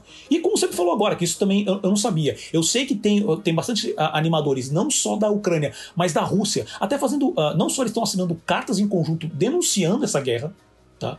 Uh, mas eles estão ainda também produzindo curtas, fazendo como se fosse jams, né? Que eles costumam falar com música, né? Faz jams de vários curtas que eles estão colocando, tá, isso tá tudo no YouTube, tá? Uh, depois disponibiliza o link, não tem problema nenhum. É... curtas, assim, 3, 5 segundos, que eles fazem toda uma compilação criticando a guerra de ambos os lados. Então, é, é, é muito cuidado também quando você fala assim, a Rússia, onde, que óbvio, existem, existem pessoas da população que estão realmente do lado do Putin nesse processo, mas não é geral. A gente está vendo noticiamento, ah, noticiamento, desculpa, notícia, né, do, dos, do, de vários protestos e gente, pessoas sendo presas, tipo na faixa de 3, 4 mil pessoas por dia sendo presas na Rússia protestando contra o, a guerra. E eles continuam indo, o que isso é uma coisa muito boa. Né? Mas assim, não tem como você desconsiderar essa questão política. Porque de uma produção que começou em 27 e tem alguns, alguns, algumas produções feitas até essa fase de 31, mais ou menos, tava indo bem. Aí teve esse processo do, do, do Holodomor. Parou tudo. E ficou parado. Ficou basicamente assim, super baixa produção, pelo que eu pesquisei, tipo, foi desde esse, dessa questão do Holodomor até essa fase do, da, do, do, nascimento da, como é que é, da Kiev Film, né? Que é ali no finalzinho da década de 50, então estamos falando aí de, isso, final, 59, nós estamos falando aí de pelo menos uns, pouco mais de 20 anos, onde tiveram no máximo de 15 a 20 produções. Né? Quer dizer, uma indústria que estava nascendo simplesmente foi por água abaixo por causa de situações políticas podem entrar no mérito. É, é, se faz sentido ou não. Eu acho que não faz sentido simplesmente confisco de comida de um país, sabe? Mas tudo bem. E eu tô, tô colocando tudo isso porque, assim, depois até da questão da, da queda da, da, da, União, da União Soviética, né? Que esse o Sérgio falou mesmo, que realmente houve um período, porque assim, toda essa produção, é, desde o Renascimento, né, dali da, da, da, da, de 1959, né, que teve todo esse... Que, é, que 59 a 91. Isso, que é de, eles chamam de, de, de, a Era de Ouro, né? De maneira geral, é a Era de Ouro, que teve muita produção, muita produção com sucesso de público, sempre muito. Uh, uh, uh, eles sempre foram conhecidos desde o início. Pô, a primeira animação é, é uma animação de, de marionetes. Essa, eles falam muito dessa mistura de estilos, tudo na mesma animação. E é stop motion que vai para o 2D, né? Que é pro cell animation, e aí faz brincadeiras com, com, com. Às vezes com live action também, coloca o live action meio pixelation e. É, é sempre tudo muito misturado em alguns casos. Então eles estão sempre testando, como você falou, achar essa identidade. Né? Não, tem, não teve a mesma estrutura, o mesmo processo que teve nos Estados Unidos e outros países, mas sempre buscando essa linguagem, sempre experimentando bastante. Isso é muito legal. Né? E teve essa queda no, no final da. Desculpa, depois da, da, queda da União Soviética, porque toda essa produção era, era muito financiada pelo Estado. Né? E muitos desses animadores, como você falou, muitos saíram, começaram a ir para outros países da, da Europa para produzir, e os que acabaram ficando também começaram a, a, a vender sua mão de obra para agências de publicidade, para anúncios publicitários também, né? Que foi um processo que, pô, e ainda assim, a, a, a Kevin Nosh Film, ela mudou de nome, ela virou Ucranimation. Eu tô até confirmando pra esse nome desse, Ucraniamation. Ah, tô tentando achar aqui para confirmar, não tô achando. Mas tudo bem. E, e ela continuou, ela reduziu, ela virou um grande estúdio, é muito legal, porque assim, quando ela começou em 59, praticamente não tinha animadores. Eram, tinha, tinha como o Sérgio falou, tinha, tinha muitos arquitetos ali que começaram a aprender. E eles acabaram criando uma linguagem própria, um processo próprio, e viraram a referência né, do local. E faziam coisas muito boas. É como você perguntou se eu tinha visto alguma coisa no YouTube. Sim, eu pesquisei muito desses títulos, eu consegui ver algumas coisas. Ah, principalmente tem um, um do Cossacos, dos Cossacos especificamente, que eu achei bem interessante, que pra década de 60, a qualidade da animação tá muito boa. É muito boa, né? Muito Impressiona. Boa. É muito Poxa, por, ainda mais vindo de pessoas que teoricamente não tinham um embasamento teórico assim, né? Não tinham estudo para isso, foram aprendendo com um pouco de conhecimento que eles tinham até da própria próprio né, início da, da, da, da, animação na Ucrânia. Poxa, é realmente algo sensacional, sabe? É, não, não deve assim para nada de produção norte-americana na época, assim, principalmente na década de 60, que também nos Estados Unidos existia toda uma, uma procura de uma nova linguagem, né? Por isso que normalmente a animação da década de 60, como da década de 50, tem um estilo muito próprio. Né? Muito assim, muito que parece uma quebra no processo. Mesmo com a queda né, do, do, do financiamento governamental nesse processo, é, que foi uma, uma, uma, senhora paulada na produção. Ah, foi até que o Sérgio falou da questão também.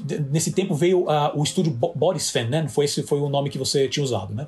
Que foi realmente um, um estúdio, que é um estúdio Usar o termo estúdio capitalista é meio, é meio complicado, mas é, ainda mais quando você mistura hoje essas questões de, de você bota União, não União Soviética, União Soviética nessa época, mas Rússia, principalmente agora, você tem a questão do capitalismo, comunismo, não tem como você destacar. Mas o que eu quis dizer é o seguinte: o estúdio Boris Finn era um estúdio é, particular, então ele veio, é um estúdio focado em lucro. Então vou fazer produção para ter dinheiro, não é só um processo de, de, de, de manutenção governamental de produção de arte, né? E foi, foi aí que também começou o inúcio, é, começou esse processo e eles começaram a diversificar. Então, como, como artistas, eles começaram a, a, a ou ir para outros países, ou ir para a parte de publicidade, fazer qualquer tipo de, de, work for hire, né, que a gente sempre falou aqui. Mas teve também, começando dos anos 2000, começou um processo de tentativas de coproduções com outros países, principalmente países da Europa. Né? Uh, o próprio Boris foi o, o, o, primeiro que fechou. É, uma das primeiras primeiros projetos que foram fechados foram com a França, tá? E aí começa nessa, nesse, nesse processo mais uh, década de, de assim, década de 10, né? Vamos dizer que começa essa ascensão, a Ucrânia começa a, a estruturar melhor, né? Todo, todo, todo seu governo, todas essas estruturas culturais e os projetos começam a voltar devagarinho. E aí eles começam realmente a, a, a investir em filmes. E aí, como o Sérgio mesmo mencionou, eu mencionei o nome em português porque ele foi lançado no Brasil, né? Que é o Resgate da Princesa. Que você vai ver o, o pôster. Gente, pelo amor de Deus, parece uma, um, uma, uma, pirataria do Shrek. A montagem do pôster, assim. E foi usado aqui no Brasil também. Então não é difícil de achar. O Resgate da Princesa, de 2018. Tá? Uh, mas o primeiro filme que saiu mesmo nessa, no, vamos dizer assim, nessa nova fase, essa década de 10, foi em 2014, que se eu não me engano o nome do, desenho, do, do, do desenho era um filme chamado Babai. E foi destruído, até pela crítica interna, assim, eu vi, dá pra você achar facinho, né? B-A-B-A-Y. Uh, você acha facinho no YouTube, é terrível, é terrível, é terrível. Né? E já esse, o Resgate da Empresa, já é uma, o Resgate da Princesa já é uma produção em CGI. Por mais que pareça aquelas produções que a gente, do, há um tempo atrás, sempre via genéricas que vinham para cinemas daqui, que você acha, normalmente, no, como é que a gente brincava, falava né, no, no, no, na cesta da Americanas, é, foi um processo uh, de começar a subir. Tanto que aí eu já vou entrar no, agora no, o que está sendo o que, que essa guerra toda está impactando o que está saindo com referência à animação da Ucrânia nisso mas por exemplo tem um filme que já está sendo falado há uns 4, 5 anos que eles estão para lançar que eles estão chamando já de grande produção que até o momento a programação era lançar até o fim de 2022. Chama Mavica The, The Forest Song. Tá? É. Uh, e, está sendo, pelo menos até agora, né, até antes de começar essa guerra, uh, já tinha 30 filmes sendo animados na Ucrânia. Tá? Então, assim, a produção realmente. Posso, você pode até falar devagar, mas baseado em tudo que aconteceu nesse período, principalmente do, da queda né, da, da, da União Soviética até aqui, estamos falando de quê? 30 anos. É, 30 anos, sabe? Para poder retomar dessa maneira como eles estão fazendo agora, é, é um processo complicado. Então, tem um, tem um filme também que eu achei muito engraçado. O nome do filme é, é Victor Robot, que é de 2020, que é, é uma coisa mais 2D, né? Você tem alguns elementos de CGI, mas a maioria deles é, é 2D. Bem interessante, bem interessante. E com tudo isso, é, nessa pesquisa eu quero até agradecer, porque assim, são informações tão específicas. Por exemplo, a do Afeganistão, quando, fez, quando eu estava fazendo a pesquisa do meu lado, é, cara, que ter, eu mencionei isso no episódio, que terror achar alguma informação. Né? Nesse aqui, não estou falando que foi a coisa mais fácil, mas uh, já tem mais informação sobre a, a, história da Ucrânia nisso, né? Então eu quero só agradecer, acredito que eles nunca vão ver isso, mas agradecer a, ao, ao pessoal do, do, Animation Obsessive americano e também ao site The Odessa Review, que conseguiu montar uh, como se fosse um histórico né, da animação. Lógico, estamos falando de artigos é, jornalísticos, então tem que ter um limite, não pode ser uma coisa muito extensa, mas uh, muito detalhado sobre a história da, da animação na, na, Ucrânia, bem, bem interessante. Então acho que vale, vale mencionar. Né? E nesse, num artigo específico da, da, do Odessa Review, de 2017, tá?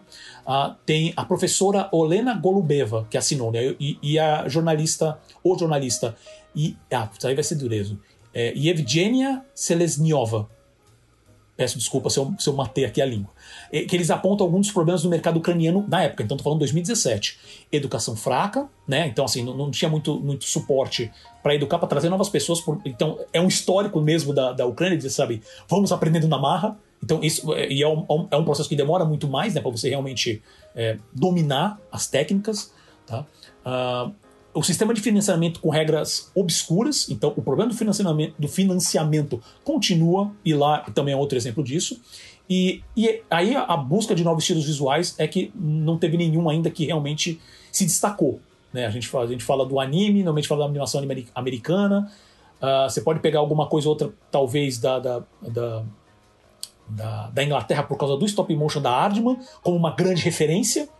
Mas assim, é, é, é, é complicado você associar tão forte como você tem o estilo americano e o estilo japonês. Então eles continuam também nessa, nessa, nessa luta. E entrando agora na questão do. do o que está acontecendo? Né? Depois que estourou a guerra, depois que, que a Ucrânia foi invadida, uh, o, como que isso está impactando? Né? Uh, por exemplo, a gente não sabe o que vai acontecer com, com o Mavica. Eu procurei informações sobre isso, porque assim, ele, ele já vem vendendo uh, o, o Mavica há, há, anos, sabe? Já em dois, se eu não me engano, acho que foi em 2017 mesmo, que a, a Ucrânia até ganhou um, um, uma. Acho que foi o tema de homenagem né, do, do, do, Festival Annecy. Eu não lembro se foi em 2017 ou 2018 é. agora. Né? Então, eles já, desde essa época, eles já estão vendendo Mavica. Estão falando então já de quatro anos, é quase verdade. cinco né? E então a gente não, não, não sabe. E, e, só mencionando, como o Selby, o Selby comentou sobre o, a, a, produtora Animagrad, é ela que está fazendo o, o, o Mafka, é. tá? E ele também ele é um também que usa mitologia eslava, então mitologia também da, da toda, toda a história da Ucrânia como base, uma história, uma história de fantasia, uma, um filme infantil, tá? Então eles usam para isso. Uh, outra coisa que isso é uma coisa que acho que vai gerar. Vai, uh, eu acho que eu vou falar os outros pontos, Selby, porque o último item que vai, que eu vou falar aqui que vai, acho que vai realmente gerar uma discussão. Eu queria ver teu posicionamento sobre isso também. Né? E então assim, a comunidade de animação, eu já comentei aqui rapidinho, né, da, da Ucrânia e da Rússia se uniram para fazer carta aberta, assinarem documento, mais de 700, até o momento, né, 700 diretores, animadores, produtores, críticos, historiadores, né, produtores de festivais assinaram isso, como nomes como uh, Andrei Krizanov, uh, ah, meu Deus, desculpa, Krizanovsky, que ele é um animador, documentarista e escritor ucraniano, Yuri Norstein, Konstantin Bronzich, Helena Chernova, animadora russa, né? Ah, então, é, Mikhail Adalshin, Aldashin, Irina Rubina, e, e entre outros. Tá? Ah, tem a questão que eu falei também, comentei sobre, a, sobre esses curtas né, da, da guerra que eles estão fazendo, estão publicando.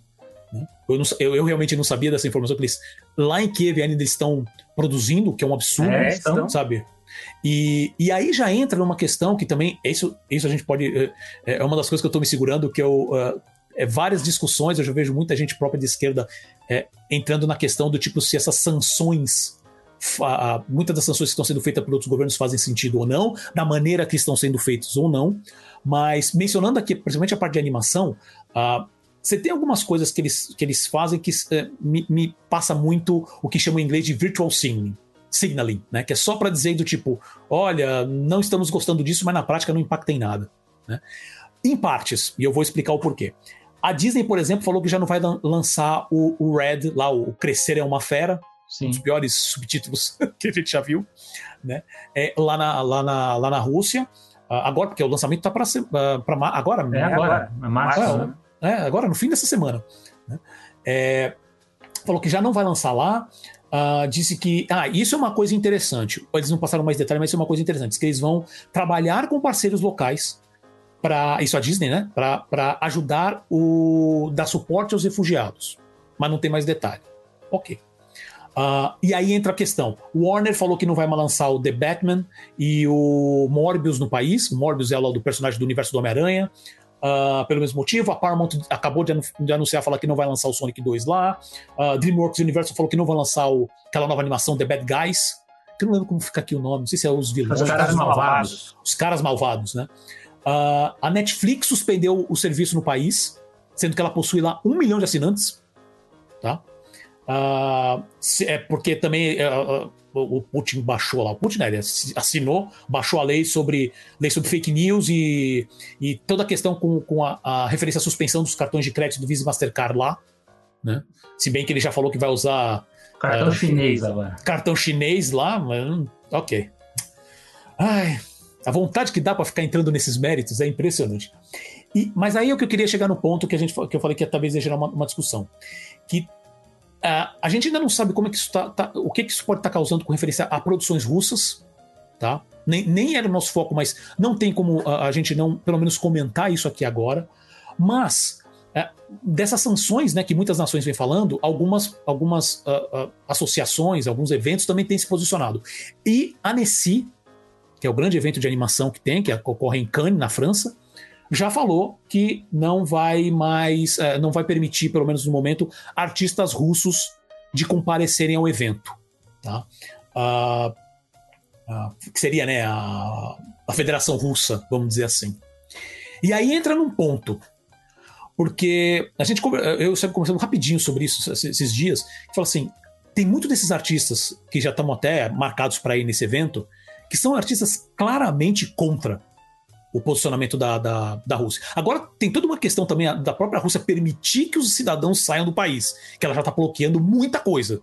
Não só a, a, você tem esse bloqueio também pelas companhias aéreas e tudo mais, mas a própria Rússia também tem colocado bloqueios para os seus próprios cidadãos. Mas mesmo que isso não tivesse, uh, eu queria saber agora que você entrasse nesse mérito, Selby. O que, que você acha desse posicionamento da Nessie, com referência aos artistas? Ok. não, não, eu falo isso porque é um assunto. É um assunto. É, eu tenho uma posição muito firme em relação a isso. É, eu vou dar o meu, o meu quinhão aqui de, é, de internacionalista, embora eu não seja graduado em relações internacionais. É, só mesmo para fazer uma crítica a muito que a gente lê, principalmente nas, nas mídias sociais, é, porque claramente essa invasão ela tem um agressor muito claro, que é a Rússia. E aí a gente vai ler, que eu até eu falo que é, as pessoas comentam muito de orelhada ou muito superficial, porque a gente cai naquela polarização que a gente vê em tudo que é tema, né, de tentar quem é o mocinho, quem é o bandido. E é nesse ponto que eu vejo crítica, porque eu acho que, que, que as pessoas elas se prendem a coisas que são menores dentro de um contexto de invasão. Então, essa coisa de ah, invadiu porque tem neonazista, ah, porque invadiu, aí tem gente que é um pouco mais esclarecida, que aí vai para a teoria realista. Ah, por conta da expansão da OTAN, sendo que a Ucrânia não faz parte da OTAN, não está sendo avaliada ainda a entrada dela na OTAN, nem na União Europeia. Então isso aí é uma é coisa ainda no plano das ideias. Isso não aconteceu. Né? Então, para quem fala, ah, provocação, ok. Se há uma provocação, ela é, ela é do ponto de vista retórico, porque não há nenhum plano ainda relacionado a isso. O que a gente sabe, e isso aí é o, é o é o, é o, é o ponto certo a dizer. A Rússia, no caso, é o país agressor. Ele invadiu, ele causou todos esses danos, ele vai criar um terremoto internacional.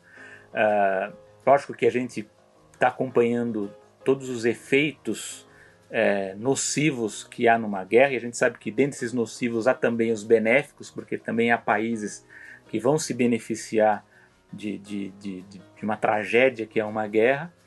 Uh, há uma série de nuances que as pessoas também precisam entender em relação ao que a gente vê, que eu vejo inclusive muita gente espantada, porque, ah, porque é, certas coisas não, são, não, estão organizadas, ou como que, que certas pessoas não estão saindo de lá, é, ou ah, porque está tendo, tá tendo racismo né, para pra, as pessoas que estão saindo. Gente, guerra tem coisas muito piores acontecendo do que a gente está está acompanhando na televisão, é, no rádio, na internet, enfim, onde vocês leem, a, a guerra acontece muita coisa ruim, né? muitas coisas que a gente não sabe. Né? A gente só vai saber quem, quem, vai, quem estudou as guerras, todas as guerras principais aí passadas que tem farta documentação, é, fica espantado com coisas que você não, não, não conhece do que é divulgado. Né?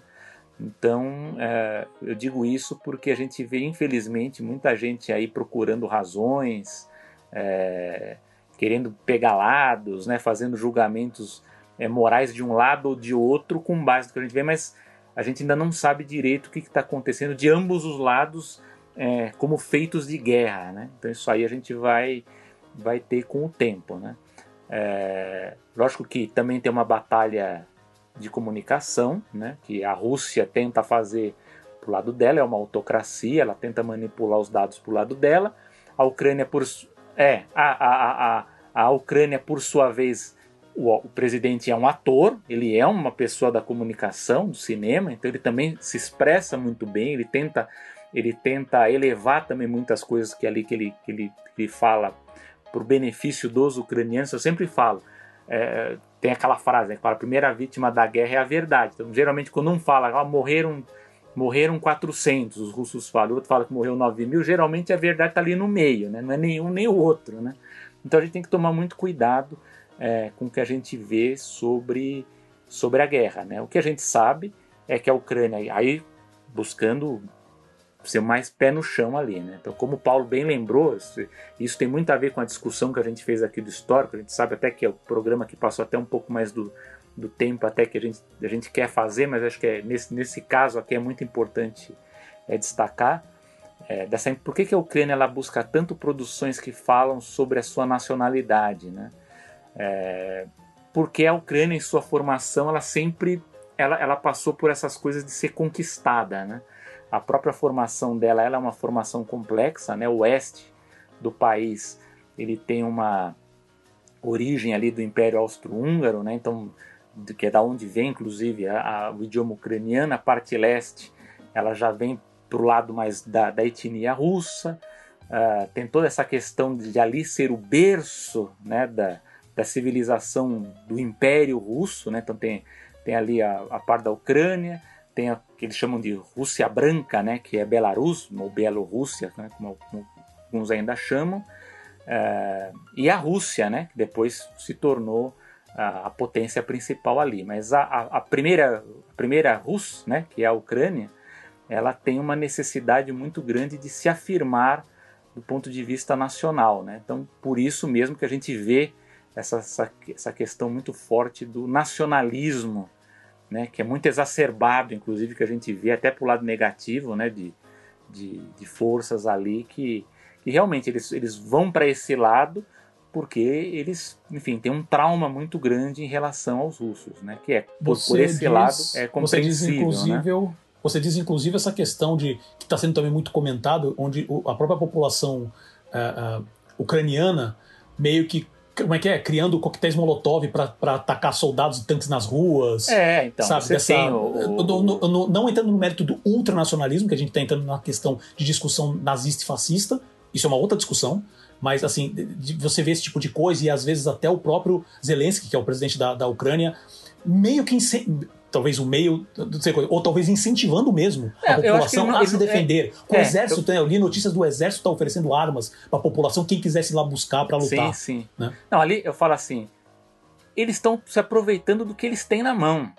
Né? Então, se a população quer participar, vai participar. Se tiver os batalhões neonazis que querem defender o país, o governo vai aproveitar. Eles estão aproveitando o que tem na mão. Inclusive, eu sou, eu sou, eu, sei que inclusive tem os, os, meus colegas mais à esquerda que, que costumam criticar o Zelensky, que fala, ah, porque ele deveria ter se rendido no primeiro dia, porque a população está morrendo. Eu, pelo que eu leio e que eu tenho lido sobre os ucranianos, eu acho que se ele tivesse fugido, muitos ucranianos pegariam em armas para tentar defender. Eu tenho, eu, pelo que eu leio, isso para mim me parece muito claro, com a diferença que isso seria totalmente desorganizado.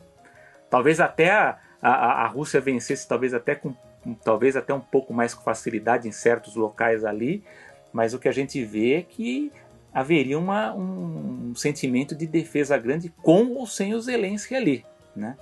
Então a gente precisa entender os lados ali, né? O lado ucraniano é um lado de defesa da nação, né?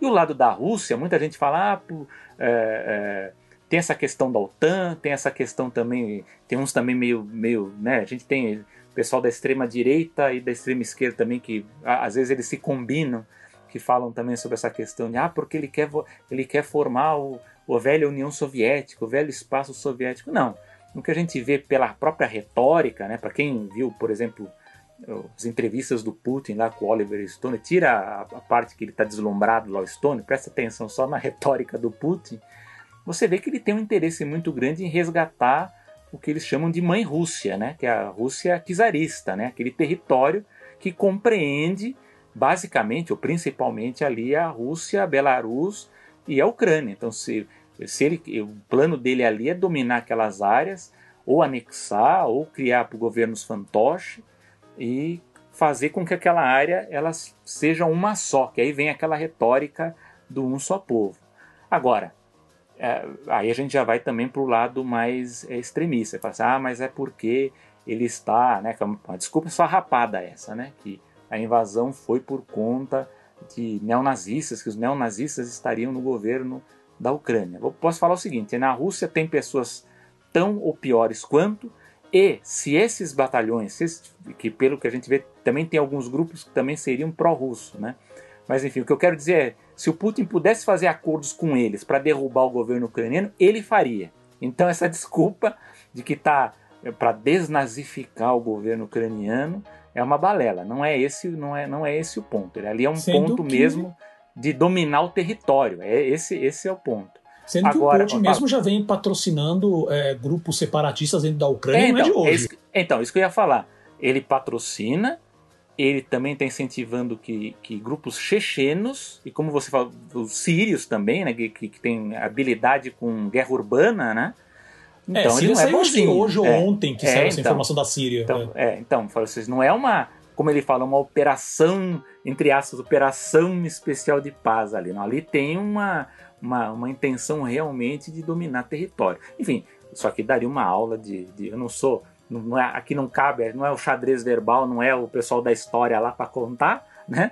Mas enfim, mas eu acho que é bom para gente, a gente primeiro explicar que a Rússia é um país agressor e que o que a gente está vendo aí, o Paulo falou muito bem que é uma guerra narrativa, a gente está vendo várias desculpas aí, de um lado e de outro também, que às vezes a gente vê também umas coisas do outro lado que também são exageradas, mas a gente tem que ver os, os reais interesses que estão por trás disso. Agora, o meu ponto aqui para animação mesmo, que o, que o Paulo me perguntou né, sobre essa questão de, entre aspas, cancelamento, mas que a gente pode resumir aí como boicote né, de, de artistas russos, uh, e também do impacto que isso ocorre para a Ucrânia. Lógico, para a Ucrânia isso é muito ruim, porque numa situação de guerra você prejudica a produção, você prejudica qualquer tipo de negociação ou de, de, de, né, de, de cooperação né, de, desses, dessas, desses produtores em relação a produtoras externas. Então, para a Ucrânia, isso em si já é um problema.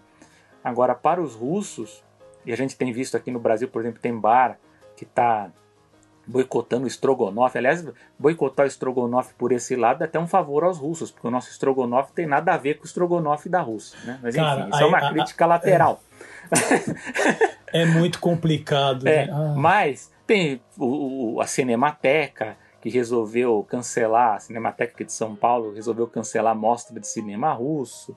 É, ah, isso para mim, esse é o ponto para mim que não tem nada é, a ver. Eu, a própria, eu já li sobre cancelar a discussão sobre Dostoiévski, vamos é cancelar a, a discussão. É, não, teve gente querendo afastar professor russo de universidade, gente. É, festivais. Aí, aí o, que, o, o, ponto que eu coloco é o seguinte: isso a gente tem que deixar. Isso aí é uma coisa é, infelizmente, como eu já falei, quando eu falo de nuances de guerra, que é uma coisa que infelizmente acontece, que quando houve o 11 de setembro, houve um, um, um alastramento muito grande de xenofobia contra os árabes, e não apenas contra os árabes, os muçulmanos, mas eu lembro que nos Estados Unidos até os, os indianos, né, porque muitos deles andam com turbante, então ocorre isso no, no, no, no calor da guerra, né, no calor de, de, de, que os acontecimentos eles têm uma, uma, uma força midiática muito grande. Eu sei que com a pandemia isso é até muito pouco relatado no Brasil, né, muito mais é, nos Estados Unidos, né, em alguns países da Europa, por exemplo, que é xenofobia contra asiáticos por conta da pandemia.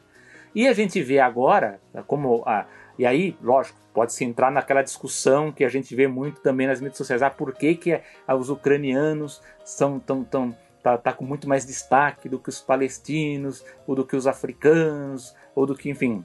Essa é uma outra discussão. Lógico, isso tem muito a ver com a proximidade que as pessoas têm por serem europeus, né, e a gente tem um contato muito maior do ponto de vista midiático, né, há um interesse maior em relação a isso, infelizmente ocorre, então é, é, não tem como passar a mão na, na, na, como é feita a cobertura, ela é feita, ela, é, ela, ela tem um lado, ela é imparcial por esse lado, mas é, o que a gente acompanha agora é o que a gente poderia chamar de uma russofobia, né, exagerada, é, errada, né? Que, que, a gente vê todos esses tipos de, de sabotagem. Até, até, até eu entendo quando eles querem tentar pegar pessoas que tenham relações muito próximas ou relações é, confirmadas é, com o Vladimir Putin ou com integrantes do governo Putin. Por exemplo, eu sei que, por exemplo, é, o maestro Valery Gergiev, que perdeu contratos nos Estados Unidos e em outros lugares, que a gente sabe que ele tem uma amizade forte com, com o Putin e teria inclusive coisas ali relacionadas às reformas lá dos, dos palácios onde tem os balés Bolshoi Marinsky, então boicotaram ele por essa forte ligação. Até com aquele piloto russo, né, o, o Mazepin, acho que é o sobrenome dele, que o pai dele é um oligarca, oligarca da área dos fertilizantes, muito ligado ao governo Putin. Então, eu, eu até entendo no, no, extremo quando tentam pegar essas pessoas. Agora, artistas, escritores, é, cineastas, é, é, um, é um, para mim é um, é um boicote burro, sendo que uma boa parte deles, e a gente está acompanhando, eles são contra a guerra, e estão publicamente contra a guerra. Eu não acho, inclusive, que seja correto você forçar, você obrigar que, que, que, que, os artistas, eu vejo isso acontecendo muito na Europa e nos Estados Unidos, que eles querem que, que o russo que está lá trabalhando, que ele tenha que se expressar contra. Eu acho que você não pode obrigar também a pessoa a isso, porque você também não sabe qual é a condição dela em relação ao país dela, porque a Rússia não é uma democracia, é uma autocracia, então você também não sabe também o que se passa lá dentro em relação à família dessas pessoas também, ou, ou, a, a, ou a, a a pessoas que tenham ligações de trabalho com ela na Rússia, né, se ela não tem algo a perder lá. Então, uh, eu acho que tem que ter muito cuidado, né? E eu acho que aqui, talvez, para quem nos ouve, isso é, é, é importante dizer que, que, que esse tipo de boicote é errado. A gente tem que saber separar o que é Estado e o que é indivíduo, né? Então, o, o o que tem que ser punido aí são, são coisas relacionadas ao Estado russo, né? E aí eles é, e aí entra-se também nessas discussões de sanções que também vão afetar a população, porque aí fica aquela coisa de ah, temos que forçar o povo russo a se rebelar contra o governo, sabe que são coisas complicadas. Mas deixar claro o seguinte, o Paulo ele, ele comentou aí da, do abaixo assinado dos russos, a última vez que eu vi já tinha mais de 800 nomes, e não apenas de russos, de russos e também de bielorrussos, que também é uma ditadura, hein? Que está apoiando a, a, invasão. A Bielorrússia né? mesmo, a gente, a gente sabe é. também que ela é um, um, um, Como é que chama? Um proxy state, né? Basicamente. É um governo fantoche. É, total. É uma extensãozinha, assim, é uma Rússia a mais ali, porque ela é, é. totalmente. É, é Rússia. É ali, né? Rússia, né? né? Então, então, você tem a produção anima é. de animação lá.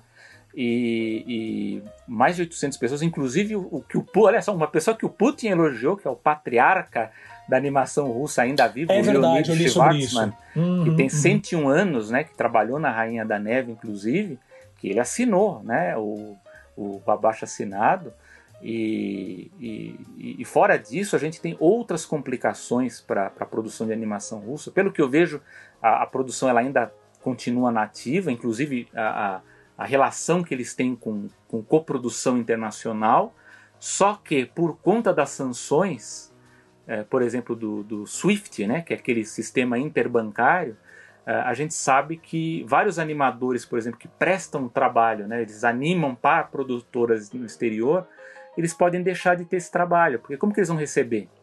Não, não, não, eles não vão ter como receber o pagamento por isso, né? Então, é, são coisas da guerra, né, dessas sanções que a gente está vendo, que infelizmente elas vão acabar afetando também é, muitos artistas, não só da, da, parte de animação, né, mas da parte audiovisual e, e artística e cultural, né, do, do geral. É, muita, vez, muita gente que é contra a guerra e que infelizmente vai, vai, vai também sofrer os efeitos disso, né? É uma coisa muito triste, mas enfim, o que eu quero deixar claro assim, eu, é só resumindo aqui que o Paulo queria a minha posição, né? Eu acho esse tipo de boicote aos russos um boicote muito burro, né? boicote a indivíduos, né? Eu acho que não é por aí. Eu acho que há, uma, há também uma série de boicotes aí que eu acho que sem pé, sem cabeça também, uma coisa, sabe, assim, para aparecer mesmo, né? Aquela pessoa que quer aparecer porque acha que está fazendo alguma coisa boa para ela, né? Mas na verdade é, não tem efeito nenhum, né? Só prejudica, né? A, a pessoa e acaba aumentando esse sentimento de xenofobia e de, de preconceito contra uma cultura, né? Que é que o, o, problema não é a cultura russa, o problema ali é o governo atual russo, né? Então é aí que, que precisa ser o foco da coisa. Eu acho que fiquei por aqui, Paulo. não, cara, você fechou. Eu acho que é, primeiro é, é legal a gente divulgar porque realmente a história da Ucrânia com referência à animação é uma história muito rica sabe? Temos esses problemas às vezes de achar algum material, mas eu acho que esse foi um processo, ao mesmo tempo que foi um pouco mais fácil de localizar as informações, tem tanta informação também que a gente para pesquisar o negócio dá uma complicada, tá? Mas eu acho que é legal para a gente já ter essa visão mais clara. Eu acho que a gente vai, uh, a gente está dando atenção muito mais para a Ucrânia, porque como o Selby disse, uh, essa questão mesmo da, das sanções uh, é discutível. Eu, ao mesmo tempo que eu acho que precisa ser feito, eu acho que simplesmente cortar, e eu vou usar um exemplo uh, uh, isolado que eu acho que, que justifica, né? Eu até postei sobre isso hoje no Twitter. Que, por exemplo, o McDonald's falou que vai encerrar a, a, as. Vai, como é que é? Vai fechar. Suspender, né? Suspender, suspender. É, essa é a palavra. Ele vai suspender durante um tempo as atividades no país. Só que ele também deixou claro, a empresa deixou claro que vai falar assim: olha, todos os funcionários vão continuar recebendo normalmente. Eu falo, ok, isso é um, num nível superficial de análise é o ideal, é o correto, porque você tira isso. Uh, você, obviamente, que você não, não, deve ter algum tipo de vínculo que vai cortar com, com o governo, a princípio, mas você não deixa na mão a, a, a, a população. população. Só que eu também comentei, é uma empresa capitalista. Até quando que ela vai segurar isso? Até não pegar e falar assim, ó, fui, e vocês é, que eu, se virem. Eu acho, inclusive, né? que algumas dessas sanções, eles, eles querem antecipar ações simbólicas do Putin, porque o próprio McDonald's, em várias brigas hum. que a Rússia já teve com os Estados Unidos, eles vão lá e fecham o McDonald's, né? Então acho que dessa vez ah, a empresa bom, se essa antecipou. parte da história eu não sabia tanto, é, mas ok. Então, porque okay, geralmente eles inventam, eles falam assim, não, porque houve problema sanitário, tem que fechar todos os McDonald's, né? Mas se sabe ah. que não era por problemas, é por uma questão política. Então acho que dessa vez as empresas, né? eu acho que as empresas elas, elas também Lógico, há uma questão também de se mostrar, lógico, é uma, é uma questão de, de visibilidade também uhum. positiva para as empresas. Olha, estou também participando das sanções. Mas há também uma coisa de se antecipar, porque eles sabem que, que vai ter algum tipo de, de troco né, da, da, é. da Rússia com essa. Embora é, é o McDonald's, mas é, tá prejudicando os próprios russos, né? Porque são franquias russas ali também, né? Então você acaba prejudicando o próprio povo, né? Então... Não, sem dúvida. Assim, o, o, o fato é, não tem como você mesmo falou, Selby. É, infelizmente, e é por isso que eu deixo, é, eu, eu, bato nessa tecla que existe claramente um agressor, porque é, que você até falou sobre questão de das razões que, que, que, o, que, o, que o Putin deu no, no, no, discurso dele, que até hoje é, acaba sendo famoso, que é um discurso claramente etnonacionalista. É. Porque, ah, porque tem um pedaço da Ucrânia, porque a Ucrânia faz parte da mãe Rússia, sabe? É, então a gente tem que ser uma coisa só. Gente, isso é discurso etnonacionalista. É para ser. É, é, meu, é dominação. É, é, é, o discurso que eu ouvi falar que é o, que é o Blood and Soil, que é um discurso é. claramente fascista. Claramente fascista. Não tem como você escapar isso. E tá no discurso dele. É a única parte, acho que talvez, do discurso dele que você faz sentido. Fala, ah, ok, isso aqui faz sentido do é. porquê que ele está fazendo isso. Né? Então, há claramente um agressor. Por mais que você possa entrar no, no, na questão histórica, quem decidiu pegar em armas e invadir outro país não foi a Ucrânia. Tá? Quem decidiu desvirtuar todo um processo não foi a Ucrânia. Tá? Uh, novamente, é, existem várias conversas sobre questão do, do fato do Zelensky ser judeu, sabe, de ter caído claramente antes dele entrar, né? Tinha um governo. Eu não sei se foi diretamente que ele entrou, mas tinha um governo que era claramente. É, é, era, digamos assim, um, um pró-Rússia muito forte. Não sei se era um, um, um governo fantoche, mas era. tava quase lá, né? Né? E tem essa questão do, do, do, próprio Zelensky, como você falou assim, se o, o, se o Zelensky falar na situação que está agora, ah, os grupos ultranacionalistas vão atacar, vão. Ah, porque o cara é, é, é judeu e os caras são nazistas. Aí o negócio se complica, sabe? Você, você falar que a pessoa é, é, é... Isso é muito complicado, falar assim, pra pessoa ser judia, mas fazer ações que incentivam uh, pessoas que são totalmente contra isso, são nazistas e fascistas. Gente, isso acontece não é só na Ucrânia. Tá? Pessoas, assim, decisões políticas, que não é nem uma questão pessoal, mas é uma questão política, que você vai, a princípio, contra interesses e situações históricas. Isso existe. Ainda assim, ah, dito tudo isso, que isso você pode entrar no mérito, a gente pode discutir isso, existe claramente um agressor, um agressor que é quatro vezes, cinco vezes maior que o pequenininho, com a força 400 vezes maior e ainda tem bombas nucleares, que ele já, que ele já ameaçou que vai usar. O Paulo, Paulo, e ainda Né? tem, uma, e tem uma outra, né? Se for Hum. usar essa desculpa de invadir para desnazificar, o que vai ter de país aqui no Ocidente que vai ter que invadir, Não é? até Não a, é, gente gente- tem que ficar, a gente tem que tomar É. cuidado aqui. Exato. Ou, ou, você quer, se o fato for esse, vamos todo mundo atacar os Estados Unidos, é isso? A América, É, do. América do Sul, Canadá vai tudo tentar É. invadir os Estados Unidos, que se tem maior, maior quantidade de, de, de neonazista é lá. É. No continente. Que te- teoricamente que a, a lei, a constituição deles tecnicamente permite. É. Né? E aí vai invadir os caras? Faz sentido fazer isso? Se, assim, usando essa desculpa pura e simples? Não, não faz. Não precisa nem ser, ter meio termo. Não, não faz. Tá? Podemos discutir por que, que tem avançado, entrar nas questões políticas. Ok. Tá? Dito tudo isso, é, eu acho válido levantar essa questão da Ucrânia, porque, porque é um assunto que está sendo discutido no momento.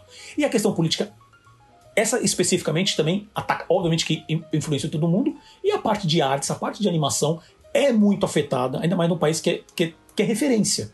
Que estava, pelo menos agora, num, processo de. é, é, de realmente colocar o- o- o seu- os seus filmes, né, as suas animações, também expandir um pouco mais, né, se interna- internacionalizar mais.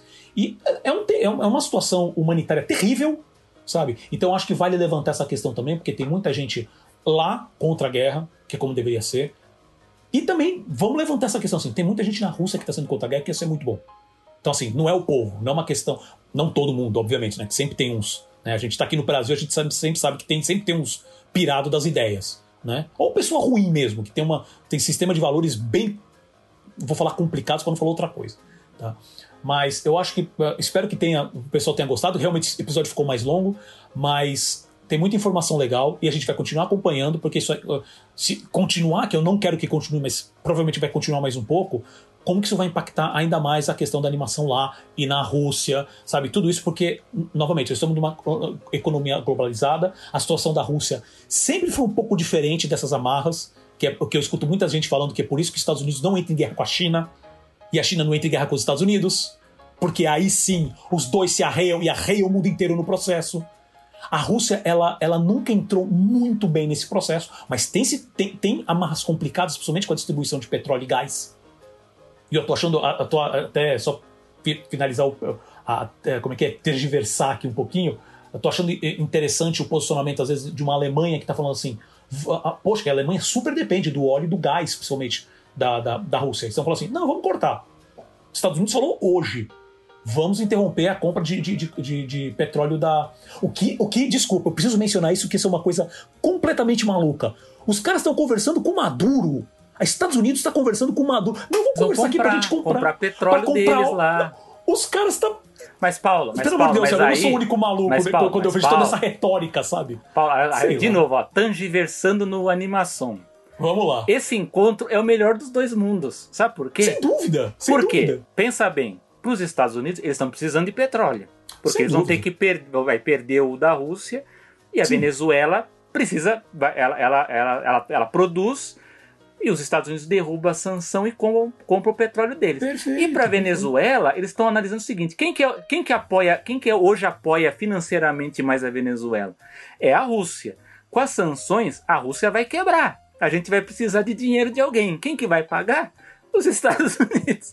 Então, gente, vocês entenderem que o mundo é complexo, né? Cara, é, não, mas assim, achei a- muito engraçado olha, fazer a, o, o fazer a posicionamento, referência, assim, é, fazer a referência do Scar do Rei Leão, né? O mundo é injusto. Então, é, acontece essas coisas, né? Cara, mas assim, não, não- não dá pra. Não dá, eu queria só mencionar um pouco da ironia. É. Porque eu falo, ah, 400 anos tentando derrubar governo, pintando os caras como se fosse, tipo assim, a pior coisa que já existiu no mundo. Não, amigo, agora vamos bater um papo. Ah, para. Até as bandeiras, Que também as bandeirinhas é, juntas. É, estamos todos aju- dando ajuda. Não, estamos conversando. O Maduro, né, deu uma declaração assim, não, estamos em conversas. Eu, tá bom, é irônico, é só isso que eu queria comentar. Então, assim, eu acho que é muito legal saber da história um pouco. É, tem, tem que rir, não, tem que rir pra não chorar. Ai, ai. Né? Então, assim, é- a história da Ucrânia é uma história muito legal, nessa, de toda essa produção da, da- da- de animação, sabe? Estão passando por um momento terrível e vamos rezar para que isso ah, passe logo, porque eles realmente são muito criativos, eles conseguiram passar por muita coisa e fizeram muito. e continuam fazendo trabalhos muito bons. Né? Então, uh, espero que vocês tenham gostado. Ficou longo pra caramba. E a gente encerra esse, esse, esse segmento aqui.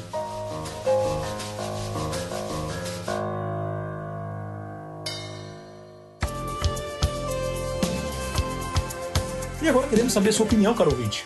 Deixe seu comentário em nossas redes sociais. Para achar a gente, basta procurar por animação POD, né? Animação Pod, no Instagram, Facebook, LinkedIn, Twitter e lembrando também no YouTube, tá?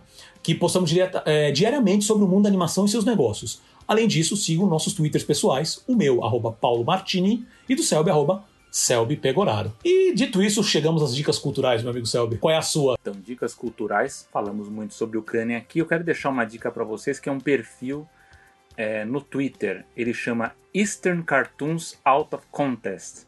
Ele é arroba, depois a gente vai deixar marcado para vocês, eu vou destacar aí nas, nas nossas mídias. É arroba Eastern O maiúsculo, O minúsculo, C maiúsculo, né? Eastern OOC. É um, é um canal, pelo que, pelo que eu lembro aqui, pelo que eu entendi, é de um animador russo. Inclusive, ele nem é, da, nem é das, das duas grandes cidades, não é de Moscou e de São Petersburgo. Ele mora, acho em outra cidade.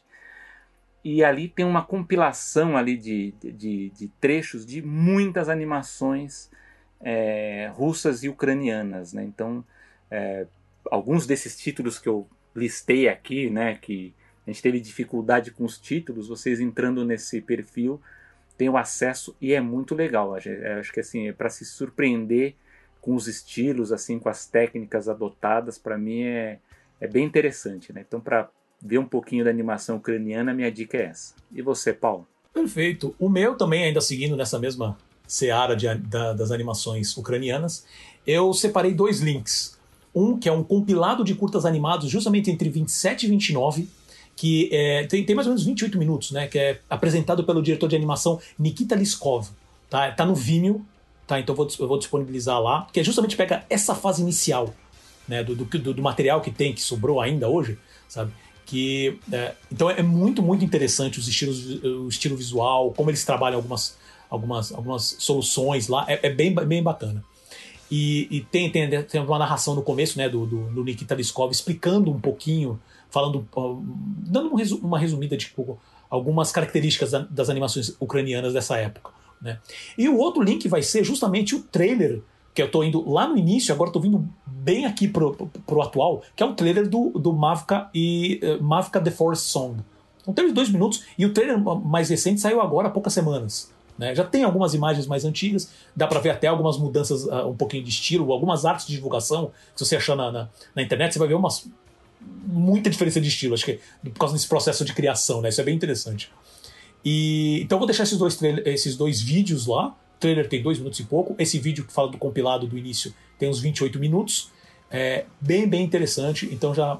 junto com esse do, do, do Twitter que o Selby passou, que também tá sempre coisas diferentes, então acho que vale bastante a pena essas dicas. E chegamos ao fim de mais uma animação. Selby, meu amigo, depois de tudo isso, algum comentário? Não, Primeiro, assim, dizer que eu já imaginava que essa edição seria longa, porque o tema, os temas são interessantes, mas eu acho que, assim, eu, eu, eu tenho um sentimento muito positivo, porque eu acho que, embora a gente acabe aqui discutindo muito mais coisas sobre a indústria da animação, né, quem compra quem, quem está sendo produzido, como que o filme foi lançado, é, eu acho que é muito interessante quando a gente apresenta coisas novas provavelmente uma boa parte do público não conhece, né? Então, lógico que a gente fica triste por ser um contexto de guerra, mas é, por outro lado, eu acho que essa edição ela vai acabar se tornando uma referência língua portuguesa para quem quer conhecer mais sobre a animação ucraniana, né? Porque acho que graças a esse contexto a gente foi atrás e está descobrindo. E eu acho que esse podcast, essa edição, ela vai ajudar muitos dos nossos ouvintes aqui a, a conhecer e também a, a explorar e apresentar para outras pessoas essas animações. Então, para mim, essa, essa, por conta até de, de, conhecer, de descobrir coisas, é uma das minhas edições favoritas aqui do, do animação. Sem dúvida. É, elas são edições que são. É, são um pouco mais complicadas de fazer, né? porque tem, tem um, um processo de pesquisa, e como você bem falou, nosso tempo é muito curto. Né? Mas, e obviamente que nesse, nessa história que a gente contou aqui, você e eu também, dos detalhes que eu passei, muitas informações ficaram de fora. Né? A gente acaba fazendo uma, uma edição, uma curadoria aqui para tentar trazer as informações mais importantes. É, mas eu concordo com você. Eu acho que a, a, edição do Afeganistão, da Coreia do Sul e essa aqui da Ucrânia, se, poxa, eu, seria uma das coisas que me deixaria muito orgulhoso. Né? Como eu até comentei na época do, do Afeganistão especificamente, né, que quase não tem informação e, e a gente conseguiu atrás puxar alguma coisa, pelo menos. É, se tornar uma referência, eu ficaria muito orgulhoso. Né? É, eu espero, e... né? Para quem, não sei se alguém vai estar com dúvida disso, a gente também não sabe uhum. até que ponto vai a guerra. Mas é. a gente já fica aqui uma expectativa para a gente fazer um sobre a Rússia, né? Porque também tem muita coisa legal sobre a Sem animação dúvida. atual na Rússia, né? Que eles têm dois uhum. grandes estúdios ali atualmente. Então, para o futuro, falaremos também sobre a Rússia. Com certeza. Eu só deixo aqui também falando que eu espero que essa guerra, essa guerra acabe amanhã. Uh, mas também eu quero muito, e essa é a opinião minha para fechar aqui, então vai ser clickbait, né? Mas eu quero muito que o Putin se ferre, tá? Porque a gente já sabe há anos que, como você mesmo falou, sabe que a Rússia não é uma democracia e por. E, e, e, sabe, cara, os Estados Unidos tem tanto problema, cara, que pelo amor da vontade de socar tanto eles. Sério. Agora, putz grila a Rússia, né? É o, é, é, o mas, né? Porque tem, tem muita. Acho que tem muita discussão hoje que cai nesse, no que chamam de whataboutismo, né? Que é o clássico qualquer coisa, e o PT e o Lula? Qualquer é. coisa. Ah, mas e os Estados Unidos? Eu falo, amigo, para. Vamos conversar sobre essa situação que a gente já sabe da outra. Eu concordo sabe? Não vamos ficar desviando o assunto, vamos atacar a, a discussão que está hoje. Mas eu espero que essa guerra acabe, porque independente de qualquer coisa, sério, morte de pessoas, crianças, da maneira que está fazendo, não, tá? Não, simplesmente não. Tá, voto com o relator. Muito obrigado. Agradecimento sempre ao Gustavo, que hoje ele vai é trabalhar, é responsável. Né, pra, pra hoje ele vai ter que trabalhar. trabalhar. É, eu estava escolhendo as palavras, eu estava escolhendo um pouco as palavras. Né? Responsável pela nossa edição de som e design também. O Bruno Fernandes, sempre aqui acompanhando a gente, né? Que é o, o nosso produtor de conteúdo em mídias sociais. A Ana Martini, que ficou, acho que uma ou duas edições fora aí, está de volta. Responsável pela direção e edição do vídeo, que ela também vai ter que trabalhar um pouquinho mais do que o normal dessa vez. Né? Então, muito obrigado. Uh, aos nossos apoiadores, Renan Frade, Regina Martini e Marco Domingues, a você, caro ouvinte que está nos ouvindo até agora, que nos prestigia a cada edição, e claro, ao meu amigo de bancada, Selby Pegoraro. Eu sou Paulo Martini. E eu sou Selby Pegoraro. E até o próximo episódio. Até a próxima.